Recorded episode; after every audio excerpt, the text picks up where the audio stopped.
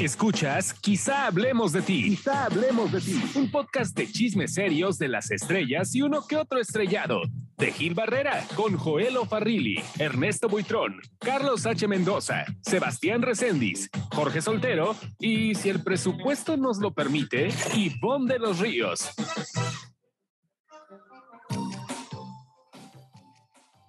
Señoras y señores, ¿cómo están? Qué gusto saludarlos. Bienvenidos. Esto es Quizá Hablemos de Ti, un podcast de entretenimiento donde estamos muy contentos de que nos acompañen como cada semana. Hoy aquí, Ivonne de los Ríos. Sí alcanzó, sí alcanzó, sí alcanzó, sí alcanzó. Aquí estoy, oye, qué padre escucharlos. Bueno, que nos escuchen esta semana. Sebastián de Villafranca. Muy buenos días, buenas noches, buenas tardes. A la hora que usted le apetezca, estamos aquí con mucha información, mucho que contar, mucho que platicar y sobre todo, pues esperando sus opiniones que siempre son importantes, válidas y bien recibidas. Carlos Humberto Mendoza. Señores, un gusto estar cumpliendo con el Ministerio de los Espectáculos. Y sí alcanzó para Iván de los Ríos, pero tuvimos que cepillar a Ernesto Buitrón, a Farrelly. Al resto del elenco. Y unas por otras. Joelo Farrilli y Ernesto Buitrón están en, en, en diversos, en diferentes eventos. Joel está en la presentación de la nueva telenovela, en la nueva historia de El Güero Castro. Cabo. Er, er, eh, exacto, Cabo. Y Ernesto Buitrón está, pues, este, buscando eh, nuevos valores en, en, el, en la expo. En el aniversario. En el aniversario. Cumple 35 años el SEA, Ivonne. ¿Tú estuviste ahí? Ay, mi casa, mi escuela, el SEA, sí, ahí estuve el año pasado, eh, pero no me invitaron, oye, qué, qué bárbaros. Es que sabían que hoy tenía, quizá hablemos de ti. Entonces, y a cabo sí me invitaron, pero preferí, em, preferí estar aquí con ustedes. Oigan, Eh, pero para lo del CEAF, justamente una amiga que está ahí, que vi ayer, que ayer hubo una como presentación, es impresionante la producción que les pusieron, ¿eh? O sea, literal, un foro, pusieron una escenografía impresionante. Pareciera realmente un programa de televisión, ¿eh? Muy bien hecho, la verdad. Pues Pues ojalá y saquen de ahí una figura, ¿no? Que tanta falta nos hace. Pero una Sí. figura, una figura. O sea, ya de las de antes, ¿no? Yo quiero pues, tenemos- preguntarte eso, Gil. Mm, Estoy muy contrariada, no entiendo. Me causa mucho conflicto. ¿Por qué, habiendo tanto semillero de talentos, no? Seguimos utilizando, o bueno, no seguimos porque yo no soy productora, yo no soy accionista de la empresa. ¿Por qué siguen utilizando a los mismos talentos, a los mismos protagonistas una y otra vez? Entiendo el tema del rating, pero pues estos mismos talentos que ahora son tan eh, famosos tuvieron su oportunidad en algún momento. Entonces, no, no entiendo por qué llega a haber protagonistas que repiten dos o tres veces al año, porque ese es el caso de José Ron, es el caso de Angelique Boyer, es el caso de, de David Cepeda, que- Gabriel Soto. De, de Gabriel Soto, de in- incluso Sebastián Rulli también, ¿no? ¿Quién más está este fijo ahí? Pues la misma Gabriel, ¿no? sí, bueno. sí, Livia. Brito, Ajá. que pues Livia Brito, no importa todo lo que ha pasado, sigue teniendo ahí este el, el espacio, ¿no? Entonces, sí creo que ha habido muchas historias en las que vemos, pues, e- esta, por ejemplo, de Corazón Dividido, donde hicieron como muchas parejitas, que, que fue de, de Chava, ¿no? Me parece, que estaba, salía a las cuatro y media de la tarde. Ahí hubo, ahí hubo muchos nuevos talentos, hubo diferentes parejas este, juveniles, pues deberían empezar a darles, en mi opinión, más oportunidad, sin dejar de lado, por supuesto, estos talentos que tanto nos gusta ver, porque por supuesto que cada que sale, mira, David yo, ¡ah, qué emoción! O cada que sale, pues el mismo Gabriel, ¿no? Que además, eh, para la- las personas que, pues, que, que hemos tenido el gusto de, de topárnoslo, pues para, para mí siempre ha sido, son tipazos, este, agradables, ¿no? Pero ¿por qué no le están dando oportunidad a nuevos talentos cuando en, cuando en Televisa tienen esta, pues esta, esta, esta escuela en donde, pues para eso los preparan en teoría? ¿Por qué no, No nos dan oportunidad también a los nuevos conductores? Oye, ¿Sabes qué? Yo creo que también lo frustrante debe ser que, que no, eh, que los traigan de Azteca, ¿no? bueno, Sí. en, en la semana ya ves que estaba, la, o sea, es obvio que en Azteca, pues ya no están, que todos los talentos de Azteca migraron a Televisa, porque en Azteca ya no había producciones eh, de telenovelas, pero ya ves que salió en la semana esta noticia de que en el próximo año regresarán eh, estas producciones. Ahora, también hay que comentar que a diferencia el, el CEFAT, que es el, el Centro de Estudios de Televisión Azteca, a diferencia del CEA de Televisa, ese sí cuesta. Y de hecho siguen dando los cursos de conducción, de acto. No sé si la actuación también cuesta, pero el de dos de conducción sí. Pero no todos, ¿eh? Entonces, ¿algunos No sí son todos, de ¿eh? beca? Hay unos, no, y no solamente de beca, hay unos que incluso les pagan.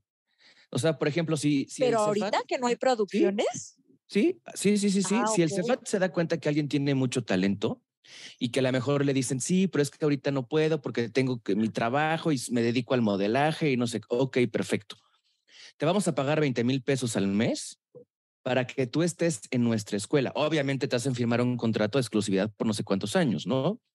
Pero yo conozco varias personas que sí ha sido, el- sobre todo con mujeres, ha sido mucho ese caso de que les pagan una mensualidad para que estén en la escuela.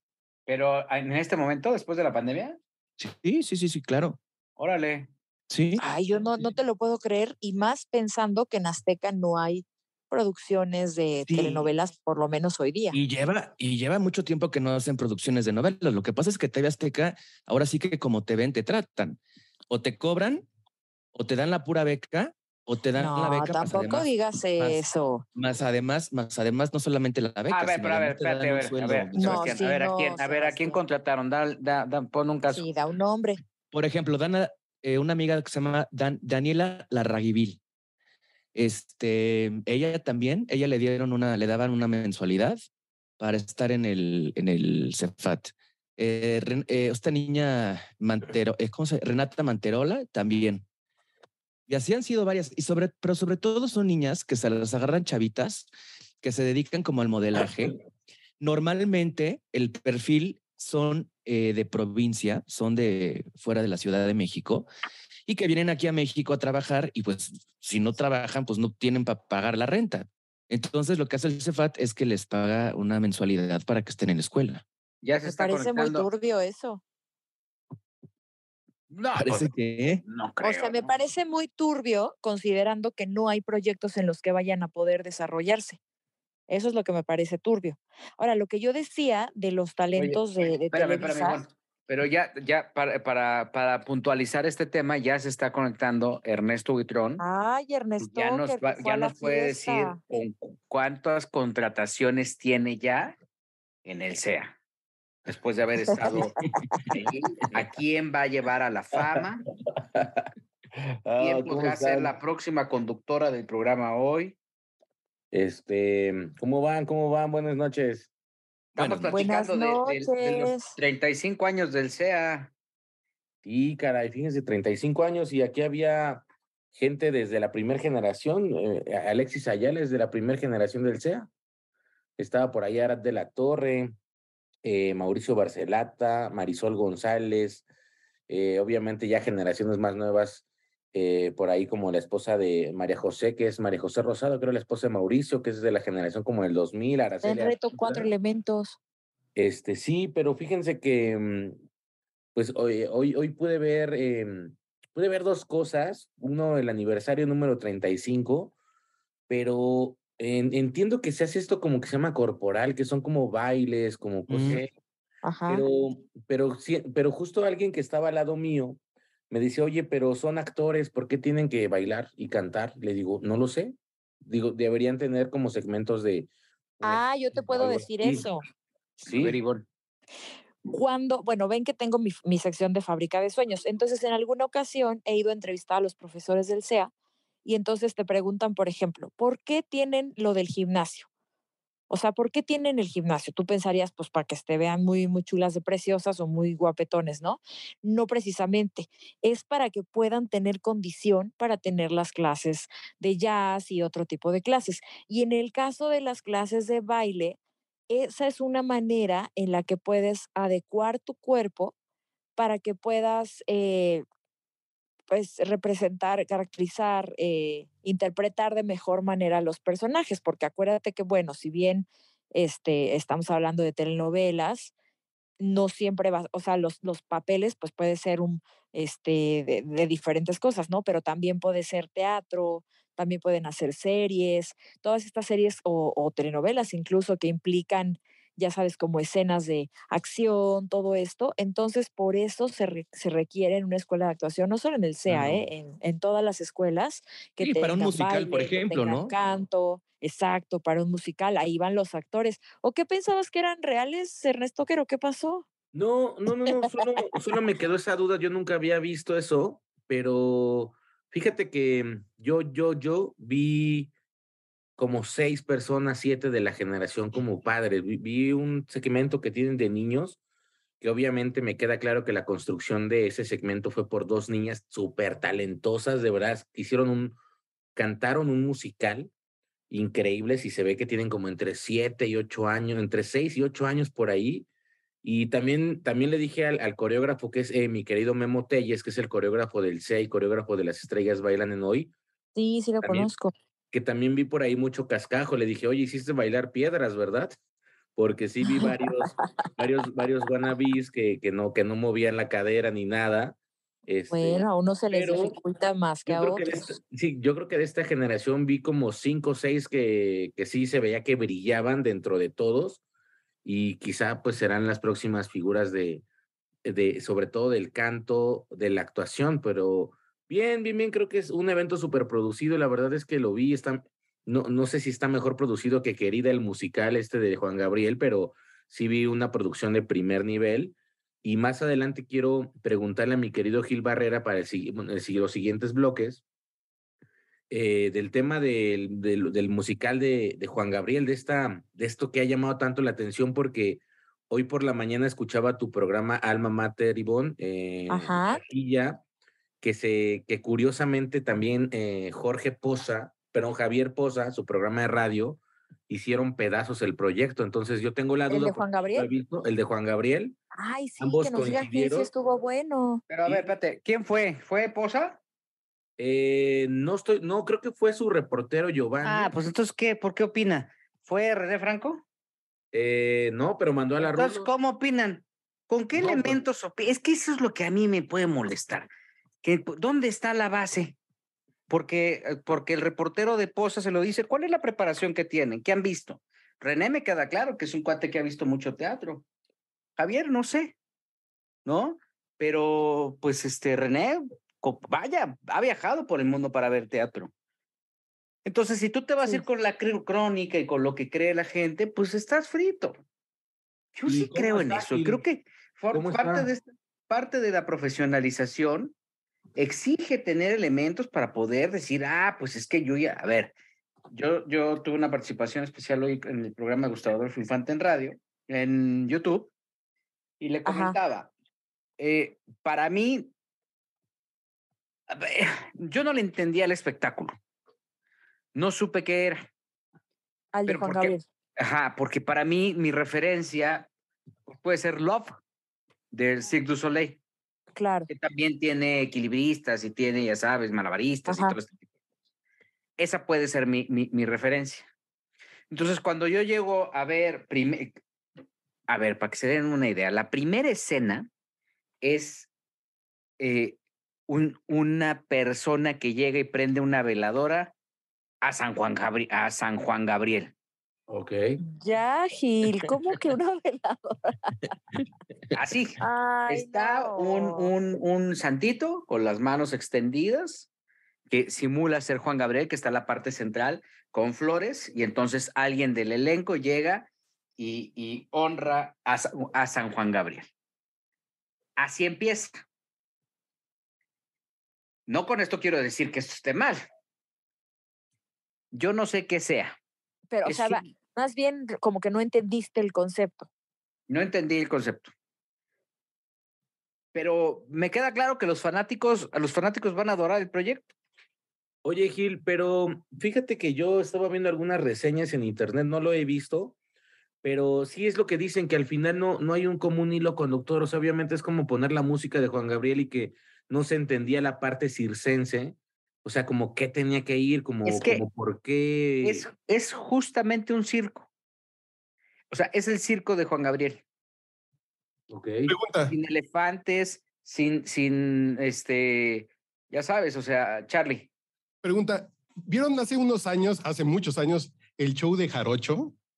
Ajá. E- e- eran como bailes típicos, pero había algunas coreografías y no tiene nada que ver más que todos eran de Veracruz. Es, e- es algo así, pero en la onda Cirque du Soleil. El circo. Así. Circo. El circo. El circo jarocho. Circo. No, pues yo me Es- quedé en Tatiana. El circo es un espectáculo artístico, itinerante, con contorsionistas, equilibristas, eh, este, hombres fuertes, Payasos. payasos, malabaristas. Ese es un Porque Es muchos Cirque du Soleil no tienen tampoco un hilo conductor, salvo el clown que sale, salvo algún personaje por ahí que es el hilo. Tan, Pero tan. hay una premisa. Ajá, Sí hay una premisa. Siempre hay una premisa. O sea, la premisa te dicen, este, el, el- eh, vaya, eh, hay un personaje central que puede ser el payaso que va, así- que va teniendo algunas presentaciones en ciertos cuadros, ¿no? Y ese es el hilo conductor. Pero aquí finalmente es un circo de tres pistas donde tú ves en una, ah, primero te empiezan a pasar como parte de la vida de Juan Gabriel de joven. Incluso aparece alguien que puede ser la Prieta Linda, porque hay una especie de escenificación de cuando lo acusan de robo y lo hacen con un mapping y ahí de una manera muy particular. Y o sea, la después llega. sí está padre. Lecumberri y todo eso. No, es que todo es mapping. Este, todo es conceptual, todo es eh, este, basado en, en- en ilustraciones mexicanas. La lotería, por ejemplo. Entonces, el gran problema que van a tener es cómo rayos van a explicar a la gente qué es el circo de Juan Gabriel, sin que la gente piense que va a haber payasos. Ahora, porque no tenemos- independientemente de la historia y del hilo y todo esto, si yo soy fan de la música de Juan Gabriel, sí me entretenería, o sea, sí voy a escuchar música bien hecha de Juan Gabriel. Es que hay, hay, hay gente muy talentosa cantando. Lo están vendiendo como la celebración oficial a Juan Gabriel. Y hay gente muy talentosa ahí cantando, hay mucha gente que está, pues prácticamente, eh, este, eh, hay, hay orquesta en vivo, hay, insisto, muy buenas voces, pero el tema principal es cómo rayos le vas a decir a la, a la señora, yo, yo, eh, junto a mí había tres señoras mayores que decían, no sé qué sea, pero qué bonito que estoy escuchando Amor Eterno. O que estoy escuchando Querida, porque al final le dije, oiga, ¿le entendió? Nunca le entendí, joven, pero me encantó escuchar porque canta precioso esta Querida, niña. claro. No es que la señora tenía problemas porque te dijo joven. sí, ¿verdad? Ay, ya, qué llevado. Muy- Oye, Gil, pero Tienes razón. para el Ah, desde ahí ya vi que- tú, que tú viste, perdón, ¿sí está como para 2.500 de la entrada adelante? O sea, ¿sí vale esos 2.500 pesos, digamos que es el boleto como más caro? ¿O sí se están manchando? Si eres fanático de Juan Gabriel, vas a pagar lo que sea. Pero yo creo que vivo, pero por ir, o sea, lo que yo creo que, yo creo que Ernesto ya no está vivo. por eso, pero si no está vivo, es como, o sea, si vas a ver un espectáculo, es como si fueras a, a ver eh, Volver al Futuro con orquesta en la Arena Ciudad de México. O sea, pues sí está chido, pero, pero creo que si estuviera Marty McFly o estuviera el Dog, dices, bueno, sí pago tres mil varos. Pero si Bueno, tampoco se me hace tan caro para los precios que salieron hoy del concierto de Ana Gabriel. Ok. Oye, pero ¿Vieron? espérame, espérame, a ver. Espérame, Ivonne. 2.500, fíjate. Ajá, Por dos son 5,000 varos. claro. El único, el único cuate que yo conozco que va solo al teatro y paga soy yo. Sí. o sea, ahora sí dijo, Yo no, bueno, también, yo también lo he hecho. Oye, pero son cinco mil pesos más las golosinas, más si quieres el whisky, ahí ya te echaste siete mil pesos, ¿eh? Bueno, con dos boletos del, del show de Juan Gabriel te alcanza apenas para uno de Ana Gabriel, porque los boletos están en cinco mil pesos. Bueno, pero Ah. hay fanáticos de Juan, de, por ejemplo, pero vamos a preguntarle a- Claro que hay fanáticos de Ana Gabriel. Sabes que hoy se hizo tendencia porque en Guadalajara se agarraron a golpes en la fila de la arena porque estaban desesperados por el- entonces ¡ah! se metieron a la fila, todos queremos boletos y se pelearon y se agarraron a golpes por los boletos de Ana Gabriel. Yo también lo haría, no no pelearme a golpes, pero también iría a la fila y a comprar mis boletos porque pues sí, claro, es una artista Este, bueno, a mí me gustan mucho sus. Ahorita, sus ahorita porque no, no está Joel Farrilli, pero espérate que se conecte Joel Farrilli y él va a decir que él, o sea, tú, tú recordarás, Ernesto, ¿cuánto invertía eh, Joel Farrilli en boletos para ver a Juan Gabriel? No, una lana. A ver, eh, para que se den cuenta, en la temporada de conciertos que hacían en el Auditorio Nacional Juan Gabriel, Joel estaba en al menos el 90%. Pero, pero la o sea, diferencia podía es agarrar que, uno de prensa, pero no Sí todos. la diferencia es que sí podías ver a Juanga. O sea, sí, sí, el valor sí creo que está sobre, o sea, sobrevalorado el hecho de que vayas a ver un espectáculo de música de Juanga a ver a Juanga en vivo. Creo que Bueno, pero es como el espectáculo que ahorita hay en Broadway de Michael Jackson, o, o sea, estos Pero como no tributos. El punto es si está bueno o no. Pero no es lo mismo ir a ver un circo de Juan Gabriel que ir a ver a Ana Gabriel en vivo y que esté Ana Gabriel en vivo. Si No, estuviera pero Juan Gabriel en vivo, a- a- ahorita hay un auge muy particular con los dobles de los cantantes. Y hay shows donde dicen el doble de Jenny Ajá. Rivera, el doble de los que quieran, Juan Ajá. Gabriel, y les va muy bien y están de moda. Este show particularmente, eh, es- hay, hay, acro- hay acrobacia, o sea, es una mezcla. El gran problema que va a tener Ocesa es comunicar qué rayos es. Ahora, en su momento, cuando tuvieron mentiras, por ejemplo, también digo, a pesar de que había un hilo conductor, entre comillas, se convirtió en un exitazo que les dio una vigencia tremenda. Yo lo que creo que el gran, es, eh, eh, creo que el gran problema del- de este show querida de Juan Gabriel está en que no es, al no estar hecho por mexicanos, lo que estamos probando es un, guaca- un guacamole gringo un café americano frente a, a- a- a lo que podría ser un, café de olla. Así. O sea, sí creo que, que está muy limitada la sensibilidad y creo que eh, Morris estaba muy atado de manos porque él conoce muy bien a la audiencia y conoce muy bien el mercado. Eh, creo que ese es el gran conflicto. Creo que va a ser muy difícil mantener un espectáculo de 2.500 pesos el boleto, eh, porque además es un espectáculo caro, o sea, sí están los acróbatas Sí, y hay los caro. restos, todos fuertotes y, y, y, y, y- y el O sea, el no hay ningún estelar, como en el caso de, de Mentiras, que en su momento pues llevaba figuras estelares, o sea, una Angélica Vale, una, Sí, o sea, chica, no, no, ¿no? no, O sea, pero es muy- conocidos. muy del estilo de Ocesa Teatro, o sea, se, se fijan gente talentosa sin, depender, sin, depender, sin depender de un cartel. Yo sí creo que les va a costar mucho trabajo. No me atrevo a decir que es un espectáculo malo, porque estoy pensando en función de la audiencia, de la gente a la que le gusta Juan Gabriel. Me, me inquieta mucho lo que va a pasar porque además tampoco hay, hay eh, oportunidad para las nuevas generaciones de que conozcan a Juan Gabriel, porque va a llegar la gente que conoce a Juan Gabriel y que se enamoró con las canciones de Juan Gabriel, pero además es muy curioso porque están todos con cubrebocas, pero están cantando Amor Eterno. ¿Los cantantes están con cubrebocas?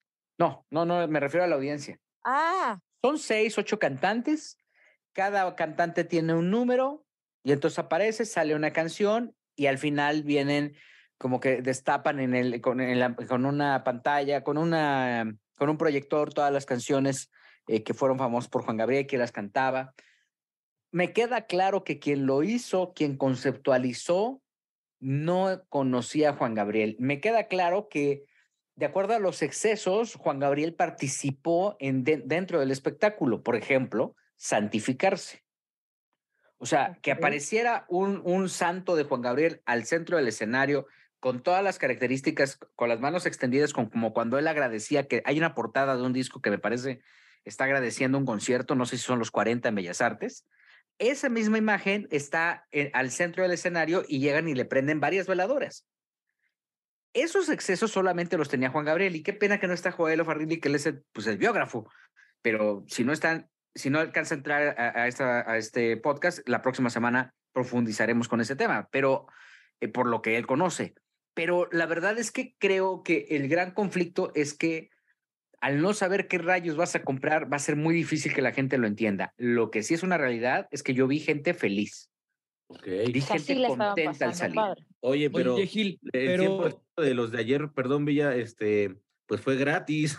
Pues cómo no iban a estar felices. Pero fíjate que la gente, la audiencia, o sea, tú lo ves, digo, a ti te pueden dar cosas gratis y estuviste en lo del SEA y no saliste feliz. Ah, bueno. ¿No Pues saliste gratis. feliz? No, salí súper contento. No feliz, felicísimo. Oye, pero si, si dices que, que está muy agringada toda esta producción y estando ahí, ¿no está metido ahí también su hijo Iván Aguilera? ¿No Ah, pudo haber metido un poquito de Iván? Aguilera es el heredero universal de Juan Gabriel. Y recibió un dineral por esta, por, por esta, por los derechos de esta puesta en escena. Ujú. Pero nada más. No interviene. Es más, tú ves imágenes de Juan Gabriel al final del show donde ves fotografías inéditas, entre comillas, Ujú. de, de Juan Gabriel. Cantando, ponzando. La, la, la, la- por eso te digo que no está hecho por mexicanos. La, el Million Dollar, por ejemplo. Este, no, no hay momentos emblemáticos, emotivos. Hay un momento en donde eh, una de las chicas que canta, este, eh, lo- logra eh, tener un dueto de una grabación con Juan Gabriel. Yo no sé cómo les vaya, pero sí lo que vi ayer, independientemente de que pudiera ser gratuito o no, es que vi mucha gente emocionada por, por, por la gran admiración que le tenían a, Eman- a, a- a Juan Gabriel. Y eso, eh, pelearnos con la, con la decisión de la gente o, o tratar de persuadirlos, va a ser bien complicado porque volvemos a lo mismo. Es una estrella. Y es un cuate que lo, lo construyó también, que ahí está. Y además, no escuchas una canción nueva, escuchas los mismos éxitos que cantaba Juan Gabriel. Había una encuesta de Mitofsky o de alguna de estas eh, consultoras, Mitofsky, en donde se decía, no recuerdo cuál fue, que la gente apenas conocía 18 o, 20 o hasta 25 canciones de Juan Gabriel de las 1600 que compuso. Fuera de Joel Farrilli, pues. De ahí en fuera, ninguna otra. Oye, Miguel, ¿y tú crees que habrá eh, una temporada exitosa? O sea, sí, porque ya vimos que el teatro está tan volátil. De hecho, ya ves que a Jorgito Salinas le cerraron el telón de un día para otro. Este Claudio Carrera que pues decidió cancelar la obra, eh, al parecer no les avisó, no nos consta, pero muy rápidamente, creo que estuvieron dos semanas en- ahí. Pero ¿sí crees que este musical se llegó para quedarse como mentiras en su momento? Eh, Depende de la franquicia. Si la franquicia salió muy cara, pues no creo que la mantengan mucho tiempo.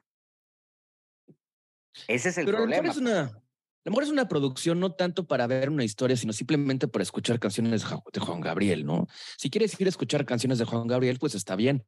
Pero si quieres a lo mejor, pues tienes la idea de un circo, una historia y todo eso, pues a lo mejor y no, Es que pues no, no lo tienen que vender como un circo y tienen que explicar que es un circo y que tienes, porque hay muchos, hay muchos momentos en que están cantando precioso, la frontera, por ejemplo, y hay un cuadro dancístico y de repente aparecen dos fortachones cargándose uno con la mano y otro una, una sola mano deteniendo un vato que pesa 200 kilos y, y dices, bueno, ¿y este güey, ¿qué, qué no? que explíquenme por Dios, ¿no? Creo que tienen que explicarle y creo que también, eh, mira, a ver, no he visto Lagunilla, mi barrio, pero entiendo que es como un producto popular que puede competir abiertamente con, con, esta, eh, con este homenaje a Juan Gabriel, que tendría que ser manejado como un tributo a Juan Gabriel. Claro. Fíjate que yo ya vi esa obra y justamente es lo mismo. O sea, no tiene una historia que vaya tan, pues que tenga tanto, tanto hilo de una cosa con otra, como que son varias, son como diferentes sketches que si tú a final de cuenta ves la, la obra, tú dices y te preguntan de qué trató, no sé, pero me divertí, me encantó ver a Maribel Guardia, me encantó ver a la Tesorito, me encantó. Pe- Pero ahí tienes la premisa de Lagunilla, mi barrio, de la historia. O sea, ahí te dicen, bueno, esto ocurre en, en la Lagunilla, el barrio popular, en donde don, don, don Abel se encuentra Doña Lucha, ¿no? Doña Lancha, no recuerdo, Lu- Lucha creo que se llamaba el personaje, ¿no? Era Doña Lancha como el apodo, y entonces surge una historia de, la, de amor, no sé si en esta historia aparezca el Tirantes, por ejemplo, y quién, quién sea, si en la parte del teatro, porque no he visto la obra, pero ahí ya tienes una historia, como en su momento Aventurera la tenía.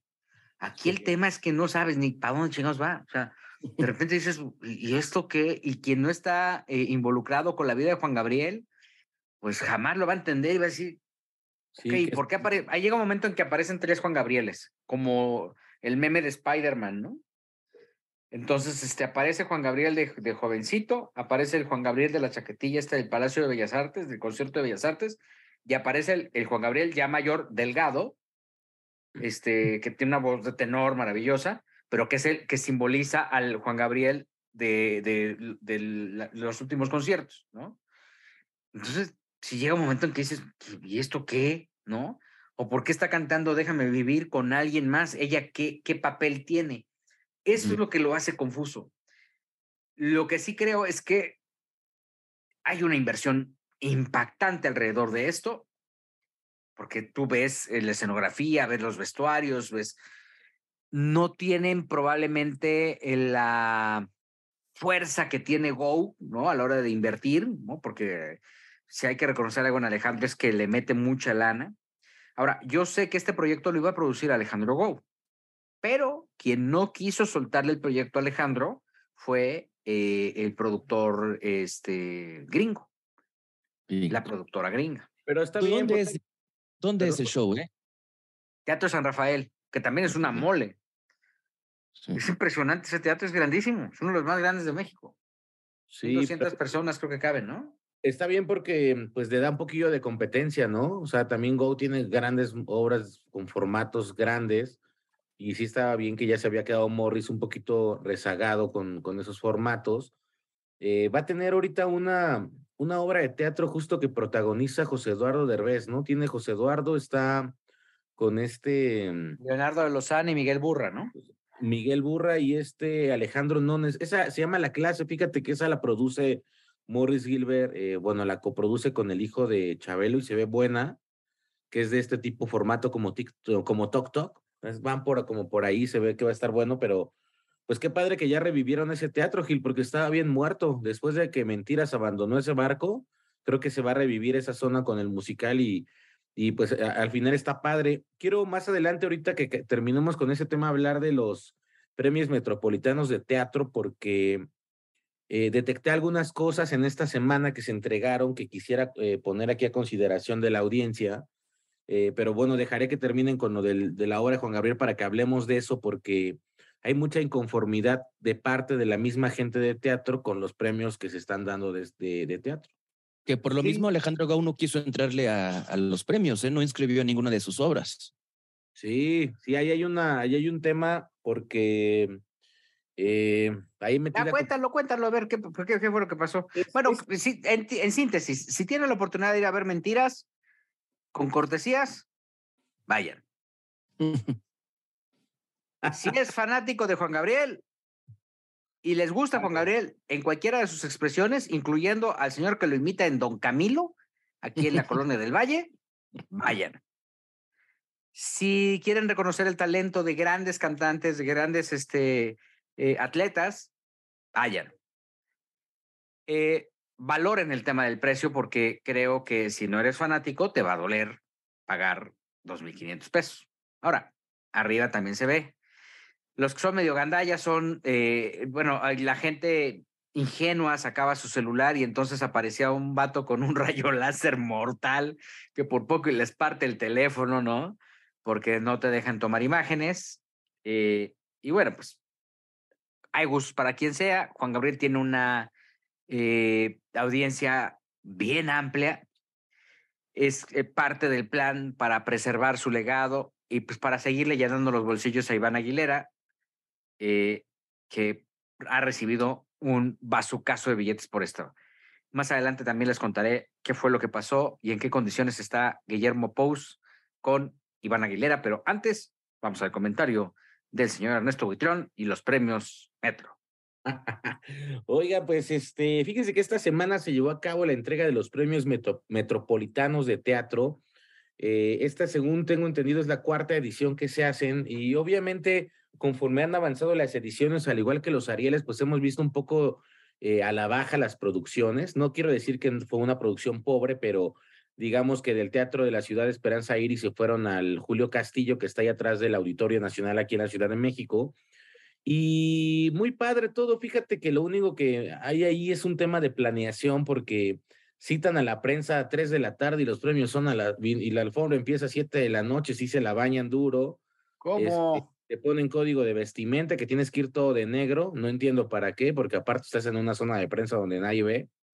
Y justo eh, lo que decía hace rato Sebastián de Villafranca, pues hay algunos productores, bueno, que yo solamente vi a Morris Gilbert, que estaban eh, pues nominados ahí en sus obras, pero sí creo que había un poco de disparidad en cuanto al tema de las nominaciones y es porque tengo entendido que este tipo de premios tú pagas la nominación, o sea, yo puedo decir, voy a pagar la, la nominación de Gilberto Barrera como mejor protagónico y yo pago y te meto en la terna y te meto con Alan Estrada y te meto con pues, X actor, ¿no? Entonces, ahí empezó a haber un tipo de cosa que después eh, detecté en la noche, que es que ya los premios como tal se han vuelto pues un pequeño negocio, ¿no? Un pequeño negocio, me imagino por la organización, pero creo que ahí hay un tema de un negocio redondo porque pues MBS es quien tiene los derechos exclusivos de transmisión, eh, tanto del Ariel como de los premios. Y ahí me llamó mucho la atención porque dije, bueno. Espérame, espérame, El Ariel, el Ariel es, es de. El Ariel es de. Es de. O sea, es, es. Lo tenía el canal 22, ¿no? El Ariel. Lo tenía el canal 22, pero ya lo tiene el canal eh, de MBS y también los premios metropolitanos los tiene MBS. Y tengo entendido que ahí hay un acuerdo comercial para venderle los derechos. O sea, yo le vendo como organizador de los premios la del derecho de transmisión exclusiva, dejo que ellos hagan todo el tema, que realmente la, la producción de MBS sí estuvo muy chafa, o sea, había camarazos, había cosas ahí muy raras, la parte de afuera de la logística, digamos, donde llegaban las estrellas, eso estaba increíblemente bien diseñado, o sea, aparecían unos premios como unos Latin Grammy, o sea, había una zona especial para fotógrafos, había una zona especial para hacer estos tipos de entrevistas eh, cerradas, la, el área de prensa estaba muy bien acomodada, pero sí hay un tema de inconformidad por parte de los actores, porque siento yo que al estar eh, comprando la nominación, eh, pues no hay un tanto de credibilidad. De hecho, cuando Aladdin, que es una obra que produce Morris Gilbert con Ocesa, empezó a ganar premios, porque tenían creo que nueve nominaciones, pues parte de muchos actores empezaron a silbar. O sea, imagínate que tú vas a los Óscares y ves ganar X película y en la parte media, media para arriba, pues empieza a silbar, a gritar vendidos. Y entonces ahí es un mercado que también los premios quisieron colgarse un poquito de Doña Silvia Pinal para tener un poquito de prestigio y hacerle un homenaje que a mi gusto pues eh, fue una copia del homenaje de Bellas Artes. Y hay una molestia, sé, de, pues, de Alejandro Go y de otros productores que no escribieron sus obras, por lo mismo, porque pues ponen a competir a Aladdin con una obra que se presenta en el Ramiro Castillo y con otra obra, no por demeritar el trabajo de los actores, pero que no tienen nada que ver. O sea, no, no había forma de que tú pudieras comprar un musical con producción de Broadway con una obra hecha con un presupuesto de estos de subsidio del gobierno. Entonces. Pero, pero creo que las categorías están muy, muy claras. O sea, mejor obra de teatro fue junio, junio en el 93. Mejor musical, Aladdin el musical. Mejor obra para público joven, Pedro Melenas y otras historias desobedientes. Mejor comedia, El Camerino de Ofelia. Mejor espectáculo unipersonal, Otto. Mejor espectáculo cabaret, Por temor a que cantemos libres. Mejor dirección, Martina Costa por junio en el 93. Mejor dirección musical, Casey Nikolav por eh, Aladdin el musical. Mejor actuación femenina, Noemí Espinosa por En Pedro Melenas y otras historias. Mejor actuación masculina, Manuel Cruz por Tebaslan.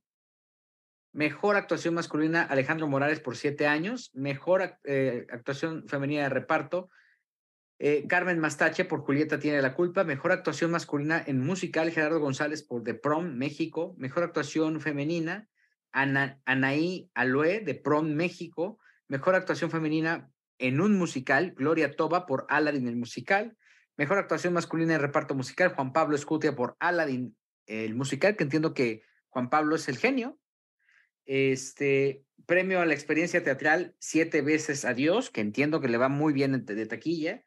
Premio Ciudad de México, Centro de Estudios para el Uso de la Voz, Dramaturgia, Dramaturgia Mexicana, Luis Mario Moncada por junio del 93 y Premio a la Trayectoria, Silvia Pinal. Sí, y si me permites agregar a lo que decía Ernesto del tema de Alejandro Go, es que también dependiendo de la producción, además de que tú tienes que pagar para las nominaciones de tus producciones, dependiendo de la producción, es cuánto te cobran. Entonces, no te cobran igual si es este Ernesto y sus amigos que, eh, por ejemplo, el tenor cómico. Te cobran mucho más dependiendo de la producción.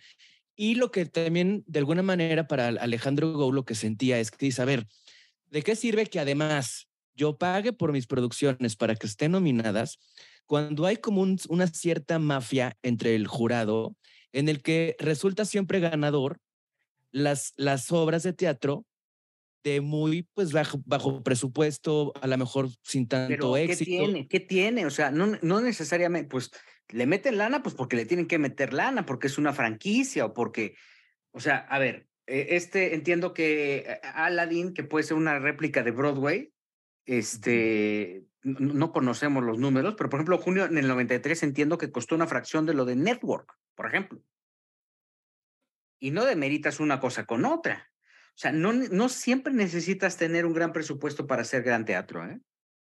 Pues sí. Yo, yo, creo que, No, pero, pero lo que él dice, lo que, lo que Alejandro Gold dice es que de cierta manera es, ok, ¿de qué sirve que además meta yo mi obra de teatro cuando el jurado se empiezan a apoyar entre ellos, empiezan a votar por sus propias obras y las producciones que realmente tienen éxito, son buenas, tienen inversión, todo pero esto. es bien subjetivo. Pierden es bien subjetivo. O sea, por ejemplo, ahorita hay en cartelera una obra muy buena eh, que está en el Teatro Milán, donde está Pablo Perroni. No sé si te acuerdas el título, Ernesto, pero es una obra maravillosa, súper densa, muy densa, que, que tiene mucha garantía para quien va, quien va a verla.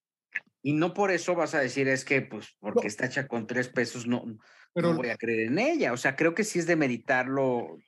No, no, lo que se está haciendo, Charlie. Pero lo que decía Sebastián es que a Alejandro Gou le cobran más por nominar sus obras, ¿no? exactamente. Dice, pues, yo, si la mía costó mucho, iban a terminar ganando la de los cuates de ellos, que les cobraron menos la nominación y además son más baratas. E, entonces, ¿ya para qué entro, no? sí, exacto, ¿para qué entro? Si además van a ganar entre ellos, porque entre ellos se votan. Se llama Abismo. Abismo. Está Pablo Perroni, Verónica Bravo, Sergio Zurita, que está increíble. José Ramón Berganza y Leo, eh, Leo Dance, que entiendo que es este eh, otro de los participantes, que, que, es una cosa. Bueno, los actores cuando salen a agradecer el, el, el, el, aplauso te tienen que motivar para que los aplauses, porque, para que les aplaudas porque sea súper densa. Insisto, entonces que se hagan sus propios premios, ¿no? Exactamente, porque no ayudan a la industria. Aquí la onda sería de usted nada más pase su sobre con su nombre, pero lo ven como negocio, es, pues tienes que pagar la nominación porque de la nominación sale eh, así el show que montamos, entonces está ahí como... Yo creo que, por ejemplo, comparándolo con el Ariel, eh, que yo también tuve la oportunidad de ir al Ariel la semana pasada, pues eh, en el Ariel también nominan proyectos que nunca vemos en el cine o, o, ni en la cine, o llegan a la cineteca, pero por ejemplo no te cobran la nominación, ¿no? Creo que se toma mal que se esté cobrando una lana por nominar tu proyecto. Creo que igual por ahí puede ser un poco la confusión o, de querer sacar un poquito de raja, porque al final yo vi miles. Oye, pero ¿y el pago garantiza una nominación? No, o sea, tú pagas y te nominan, sí, sí, sí. O sea, tu pago garantiza la nominación. Ese es el tema que, que, el, que quien organiza los premios realmente está capitalizando, uno, que entra lana por la nominación. Dos, está, está lleno de patrocinadores. Yo vi muchos patrocinadores anunciados. Tres, la venta de los derechos a una televisora. Entonces, un negocio y ese es, eso es lo que creo que... Pero a ver, ¿y entonces de dónde va a salir? Pues, por ejemplo, si... E, es, ¿cómo, se van a pagar esos premios? Tú haces una fiesta en tu casa, tú haces una fiesta en tu casa y dices, a ver, este, pues traigan de chupar, porque aquí, o sea, no somos pudientes como Ernesto Huitrón, que tiene las botellas ahí azules, formaditas, todas ahí. les voy a contar una, una acotación aquí al comentario. No somos pudientes como Gil Barrera, que tiene un mueble en su casa, de la alianza, que, Están todos los pomos abandonados de otras fiestas, pero. De otras fiestas. Tienes razón, Gil. Yo creo que Dicen que la barra de Gil Barrera en el buen fin va a tener 3 por 2 Pero tienes razón, quizá ese es el tema, pero a lo mejor no le cobras a los nominados. Yo creo que nada más le cobras a los patrocinadores y la- Claro. la dejas Pero, libre. pero no hay poco lo patrocinios, no hay, No, pues es lo que ¿cómo están no? diciendo que sí. no hay, Es un no poco hay. lo que se hace con los premios TV y novelas, ¿no? O sea, en realidad no estás cobrándole a tus nominados, pero al final los premios se tienen que, eh, que alimentar de, de- de patrocinios y eso, me parece cuesta. correcto. Nosotros, no- sí. a ver, nosotros, no- Pero no le cobras a Angelique Boyer por, decir- oye, ¿quieres estar? Nosotros no hemos tenido premios novela. Bueno, les cuento ahorita, vamos al siguiente episodio y ahorita les cuento. Antes de eso les voy a decir quién patrocina los premios. Los patrocina la Coordinación de Teatro, la Secretaría de Cultura, el Gobierno de la Ciudad de México, Mastercard, Bayer, MBS, Cielito, Tequila Patrón. O sea, hay como ocho patrocinadores que metieron un chingo de lana y que yo vi stands de Bayer que pudieron haber pagado la producción y a lo mejor ahorrarse sacarle una feria a las nominaciones. ¿De dónde va a salir la lana? A ver, eh, Ivonne, tú tienes mucho contacto con, con empresas en este momento, con marcas. Ajá. Están Espera, abiertas, cadena de en- oración para qué más. Ajá. Están abiertas para invertir en este momento así de que, oiga, deme dinero, joven, ¿me da dinero? Yo creo que las marcas no están abiertas nunca. El tema es hacer una buena labor de, de, de- de venta, una buena carpeta de patrocinios, ofrecer un evento atractivo y con todos esos elementos es cuando las marcas entonces se suman a los proyectos. Y así No es como, como llegaron que- los metros, ¿no? Seguramente desconozco este cuál yo- fue el, el- el funcionamiento de ellos. Es lo que, ver, estamos comentando y lo que te decía en mi comparación con los premios TV y novelas, eh, ahorita ya no hay telenovelas en Azteca, ¿no? Pero en algún momento las telenovelas de Azteca se, pues estaban ahí y no eran consideradas porque al final son proyectos únicamente de, de Televisa. ¿Por qué? Porque los premios TV y novelas son de Televisa. Entonces la gente de pronto era como de, ¿cómo no? Ahora, no, TV y novelas no le cobra a un Angelique Boyer por nominarla, tampoco a un Sebastián Rulli. Esa es, esa es, creo, un poquito podría ser la comparación, que si bien sí hay un, o sea, se tiene que haber un patrocinio y un pago y un premio de tal marca y este y así, pues también es cierto que pues es que eh, pagar tu propia nominación, o sea, pagar tu premio, porque hay muchos premios que así son, ¿eh? Hay, y no, no necesariamente del entretenimiento. Hay premios o incluso estos este, doctorados, ya sabes, que a veces... Bueno, las estrellas "Oye, de te Hollywood, dar-". ¿no? Exacto, bueno, lo de las El estrellas paseo, no tengo el paseo de Hollywood te pero, cobran las estrellas. pero en general cu- cuesta este eh, eh, cuando así cuando te ofrecen oye te podemos dar un doctorado un esto un premio un el otro bueno pero la eh, eh, donación o el donativo es de tantos ceros Eh, es un poco similar aquí el tema es que pues se está alguien que este, venda. Ivonne, si conoces a alguien que venda una licenciatura, a mí me urge. ¿eh? Pero eso no Ahora, podemos hablar con alguien que acaba de, s- de- de- de terminar un doctorado y que se está incorporando después de varias semanas.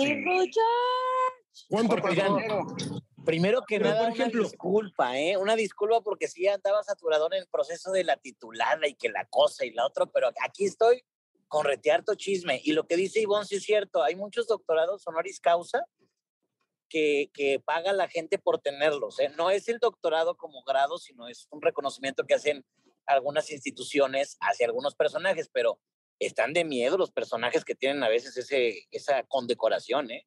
También los títulos de la nobleza te los cobran, ¿eh? O sea, te dicen, a ver, eres candidato a tal título, pero si lo quieres, hay que pagar tanto. Ahora, ¿De la si pusieran, si, si, si dejaran, sí, si dejaran entrar, por ejemplo, y no cobraran y, aleja, y fuera todo un poquito más transparente. El elenco, lo- el elenco que tienen las obras de teatro, por ejemplo, Alejandro Gou, la verdad son muy carteleras. Entonces, yo creo que los mismos patrocinadores se acercarían porque pues igual les interesa que esté ahí en el evento los Masca Brothers, que esté ahí el Negro Araiza, que esté Maribel Guardia, que esté la Tesorito, etcétera. a lo mejor se acercan porque tienen pues un poquito más de interés y tendrían un poquito más de publicidad y promoción, ¿no? Sí, es que sabes qué? que arrancaron muy bien esos premios. Sí. O sea, la alfombra roja de, de esos premios no los tenía cu- cualquiera, ¿eh?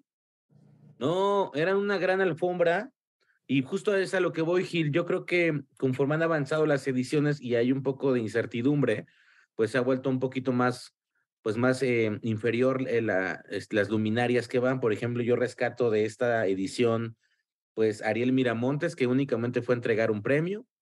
Eh, rescato a Luzvica Paleta, que también fue como de invitada porque no tenía obra de teatro. Eh, Michelle pues, Rodríguez, tal vez, ¿no? Michelle Rodríguez, que está en todos lados, estaba por ahí también eh, Odiseo Bichiri y Yolanda Ventura, eh, pero no Que muchos de los que ganaron premios no estaban al principio. No, es que sabes qué, que es lo mismo, pusieron como una zona extraña. Entonces, de cuenta, los famosos llegaban primero a una zona de que se veía espectacular, donde había un set de MBS y fotos y unos fans. Y luego de ahí los pasaban a los a las programas de MBS por otro lado. Entonces, ya cuando llegaban a la alfombra, ya o llegaban cansados o ya mejor se iban. Pero realmente la máxima estrella que llegó no estaba ni nominada. Bueno, las dos máximas. Una que es Ludvika Paleta, porque trae ahí un escandalazo por la película esta donde fallecieron dos personas y ella Ajá. y Ariel Miramontes que llegó pues este como Ariel Miramontes, no como Albertano, pero de ahí en fuera creo que no había figuras de peso, bueno, estaba Michelle Rodríguez, como decía Sebastián, estaba por ahí esta ay, espérame, déjame acordarme. Bueno, reapareció Sara Bustani, imagínense cómo estaba la alfombra. Estaba por ahí Mónica Huarte y, y Nailán Oye, y Ernesto. Margarita Gralia y la mamá de Geraldine Bazán que llegó como fantasma. sí, qué onda. Ay, doña Rosalba, ¿por qué hizo eso usted? Oigan, pero no sé, no sé su opinión, pero yo creo que como que están en modo inventada estos premios, ¿no? Sí, ya. Se O hicieron sea, la está padrísimo que, que sean como nuestros Tony mexicanos, o sea, eso está padre, pero ahora resulta como que la comunidad teatral se siente como que en otro nivel. Es como el Met Gala.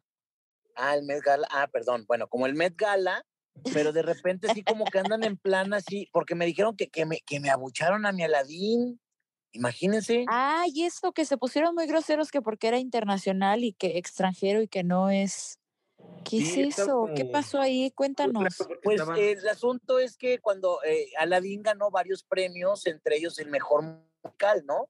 Entonces que ahí la comunidad teatral empezó acá de que, supuestamente no es eh, mexicano, que es una franquicia, entonces que, la producción es mexicana. Yo creo que ahí por eso digo que andan en inventados muchos. Yo sé que se hace mucho esfuerzo por, por sacar adelante el teatro, pero también no cuesta dos pesos traer ese tipo de obras y hacerlas negocio y dar tanto trabajo a actores mexicanos también, a, a productores, a la gente que, que trabaja en la tramoya, etcétera.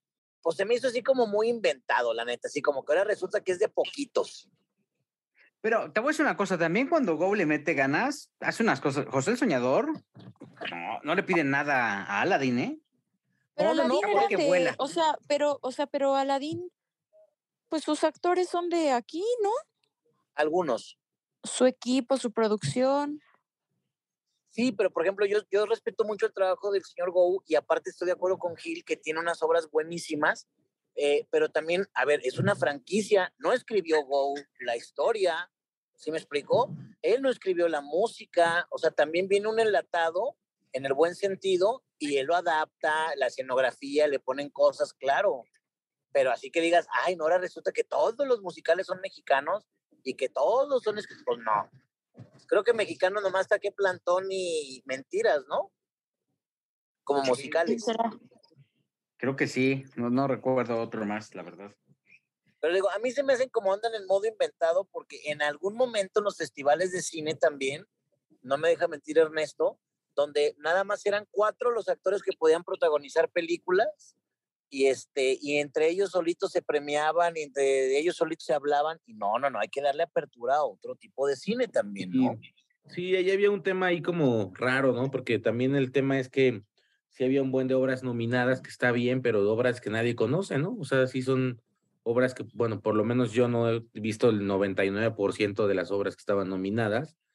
Y este, y hablando del tema de Ivonne, ya para cerrar esto de, de los metropolitanos, sí, lo quisieron hacer como la Met Gala, pero muchos de los vestuarios eran como de Miscalco, como el de la mamá de Geraldine. Yo vi por ahí dos, el de Manuna y varias inventadas que llegaron con dos, tres trajes que se fueron a comprar, yo creo que ahí al mercado de Sonora, pero este, pues ojalá que, que logren un poquito acomodarlos, porque como, eh, como manera de producción está padre, o sea, sí está padre el evento, pero yo creo que por lo mismo no hubo una convocatoria más importante o no hubo una convocatoria tan fuerte y no tuvieron que recurrir a querer hacerle un homenaje que por cierto estuvo bien gacho a doña Silvia Pinal.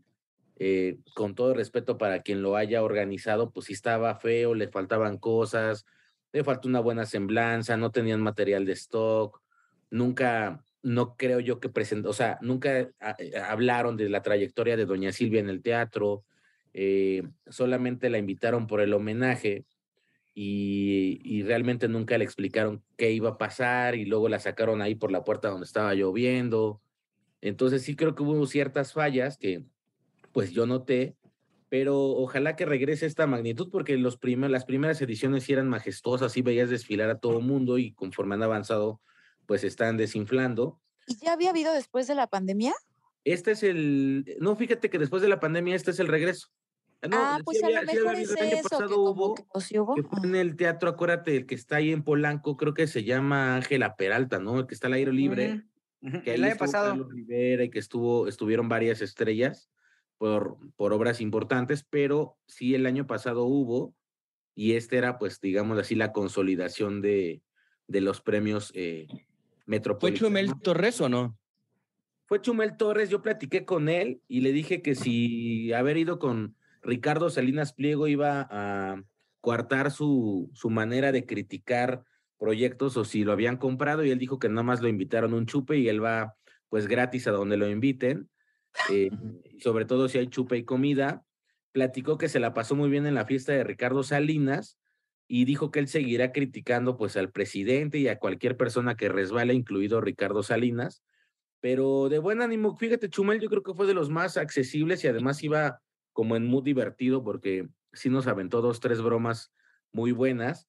Y también creo que mm, lo que sí dejó ver es que él fue como uno de los pocos influencers que sí fue como a la altura porque también don Ricardo Salinas invitó dos, tres payasos a su fiesta que hicieron colgarse de, de la fama y del dinero. Pero sí Chumel me, nos consta, yo creo que a muchos que lo invitaron porque sí es de estas personalidades de redes sociales que sí se avienta pues críticas certeras y no por nada está en la presidencia, ¿no? Claro. Pero, pero ¿a quién te refieres con los payasos? Pues estaba ahí el escorpión dorado, estaba por ahí también el Capi, pues dos, tres, varios ahí, eh, Ponchito de Nigris, que también se fue como con como si se fuera a ver querida, este, pues varios más que fueron ahí como invitados, pero que sí no tendrían como cabida en, en lo que yo creo que Ricardo quería hacer era un, lo que han estado haciendo muchas marcas es ya no invitan celebridades, ya invitan influencers de TikTok o de Instagram y dejan a un lado todo esto de las de invitar celebridades y gastar miles de pesos en que sean sus embajadores, prefieren mejor invitar gente gratis, eh, darles como algún incentivo de, de, las marcas y que ellos posteen y entonces el mensaje se viralice. Es una buena estrategia, ¿eh? Ivonne, ¿y por qué están invitando influencers? ¿Por qué ya dejaban de invitar famosos? Tú que tienes ese contacto pues puede ser lo que está diciendo, lo que está diciendo Ernesto. Lo que pasa es que los influencers en este momento tienen mayor alcance en redes. Em, ay, me gustaría decir eso. Eh, mucho hablamos de, del poder que tienen las redes, ¿no? Entonces, para ciertas cosas, para ciertas acciones, las redes sí son muy poderosas, dependiendo del objetivo, ¿no? De, de el objetivo que tengas. Platicábamos este, hace ratito, eh, Gil, de, por ejemplo, de la telenovela Soñadoras, que sale del aire. Entonces, sale del aire porque no le fue bien en cuanto a audiencia. Pero resulta que hay el montón de club de fans que están escribiendo y que son tendencia y que mandan mensajes y aquí y allá, pues porque quieren ver la telenovela, pero no tienen los, los niveles de audiencia que se esperaría para el canal, que además está en el ranking de, este, en el top 2 de, de, canales de, de, audiencia en, canales de, televisión de, de, paga, discúlpame. Eso, eso pasó, perdón, que te perdón que te interrumpa, Ivonne. Eso pasó, por ejemplo, con, con Es un alma en pena que va arrastrando cadenas. el extraño retorno de Diana Salazar. Toda la gente en redes estaba haciendo como una revolución y a la hora de, estrenarla, sácatela. Nadie la vio. Entonces, ¿qué es lo que pasa? Para ciertas cosas te va a funcionar un influencer, pero para otras no. Entonces, em, apenas platicábamos también justo en la taquilla, a mí me gusta mucho quién es la máscara. Me gusta mucho y dicen que es pan con lo mismo. Me encanta ese pan. A mí me gusta mucho. Entonces decían que no lograron ser tendencia, que no tenía como tanto este apogeo en redes, pero resulta que le fue súper bien de audiencia. ¿Qué es lo que pasa? No son lo mismo las audiencias en televisión que las audiencias en redes sociales. La gente que está en redes sociales no necesariamente ve la televisión. De hecho, pues la mayoría no, no lo hace. Y también depende de la red social, es diferente. Entonces, ¿qué pasa con las marcas que, que buscan a los influencers para llevarlos a los eventos? Pues que seguramente tienen otros objetivos en cuanto a difusión. Seguramente eh, quieren llevar su, el hashtag, ¿no? El, como otro tipo de presencia. Yo pienso que es así y supondría y tendría que ser así, pero pasa mucho que también hay marcas que no tienen ni idea, que a veces contratan al que más este, seguidores tiene sin importar su engagement, sin importar a quién va dirigido, sin importar si, si sube, si baja, o sea, como que más bien se fijan en cantidad y no tanto en, no diría calidad, sino en, en el objetivo. Sí, eso que dices es bien importante porque justamente yo platicando también con Raúl Sumalín, que él se dedica al management, me estaba platicando que, por ejemplo, de repente llega Ariel, ¿no? La marca de jabón. Y Ariel contrata a un chavito para, un, para que sea un, un, haga una campaña de Ariel, ¿no?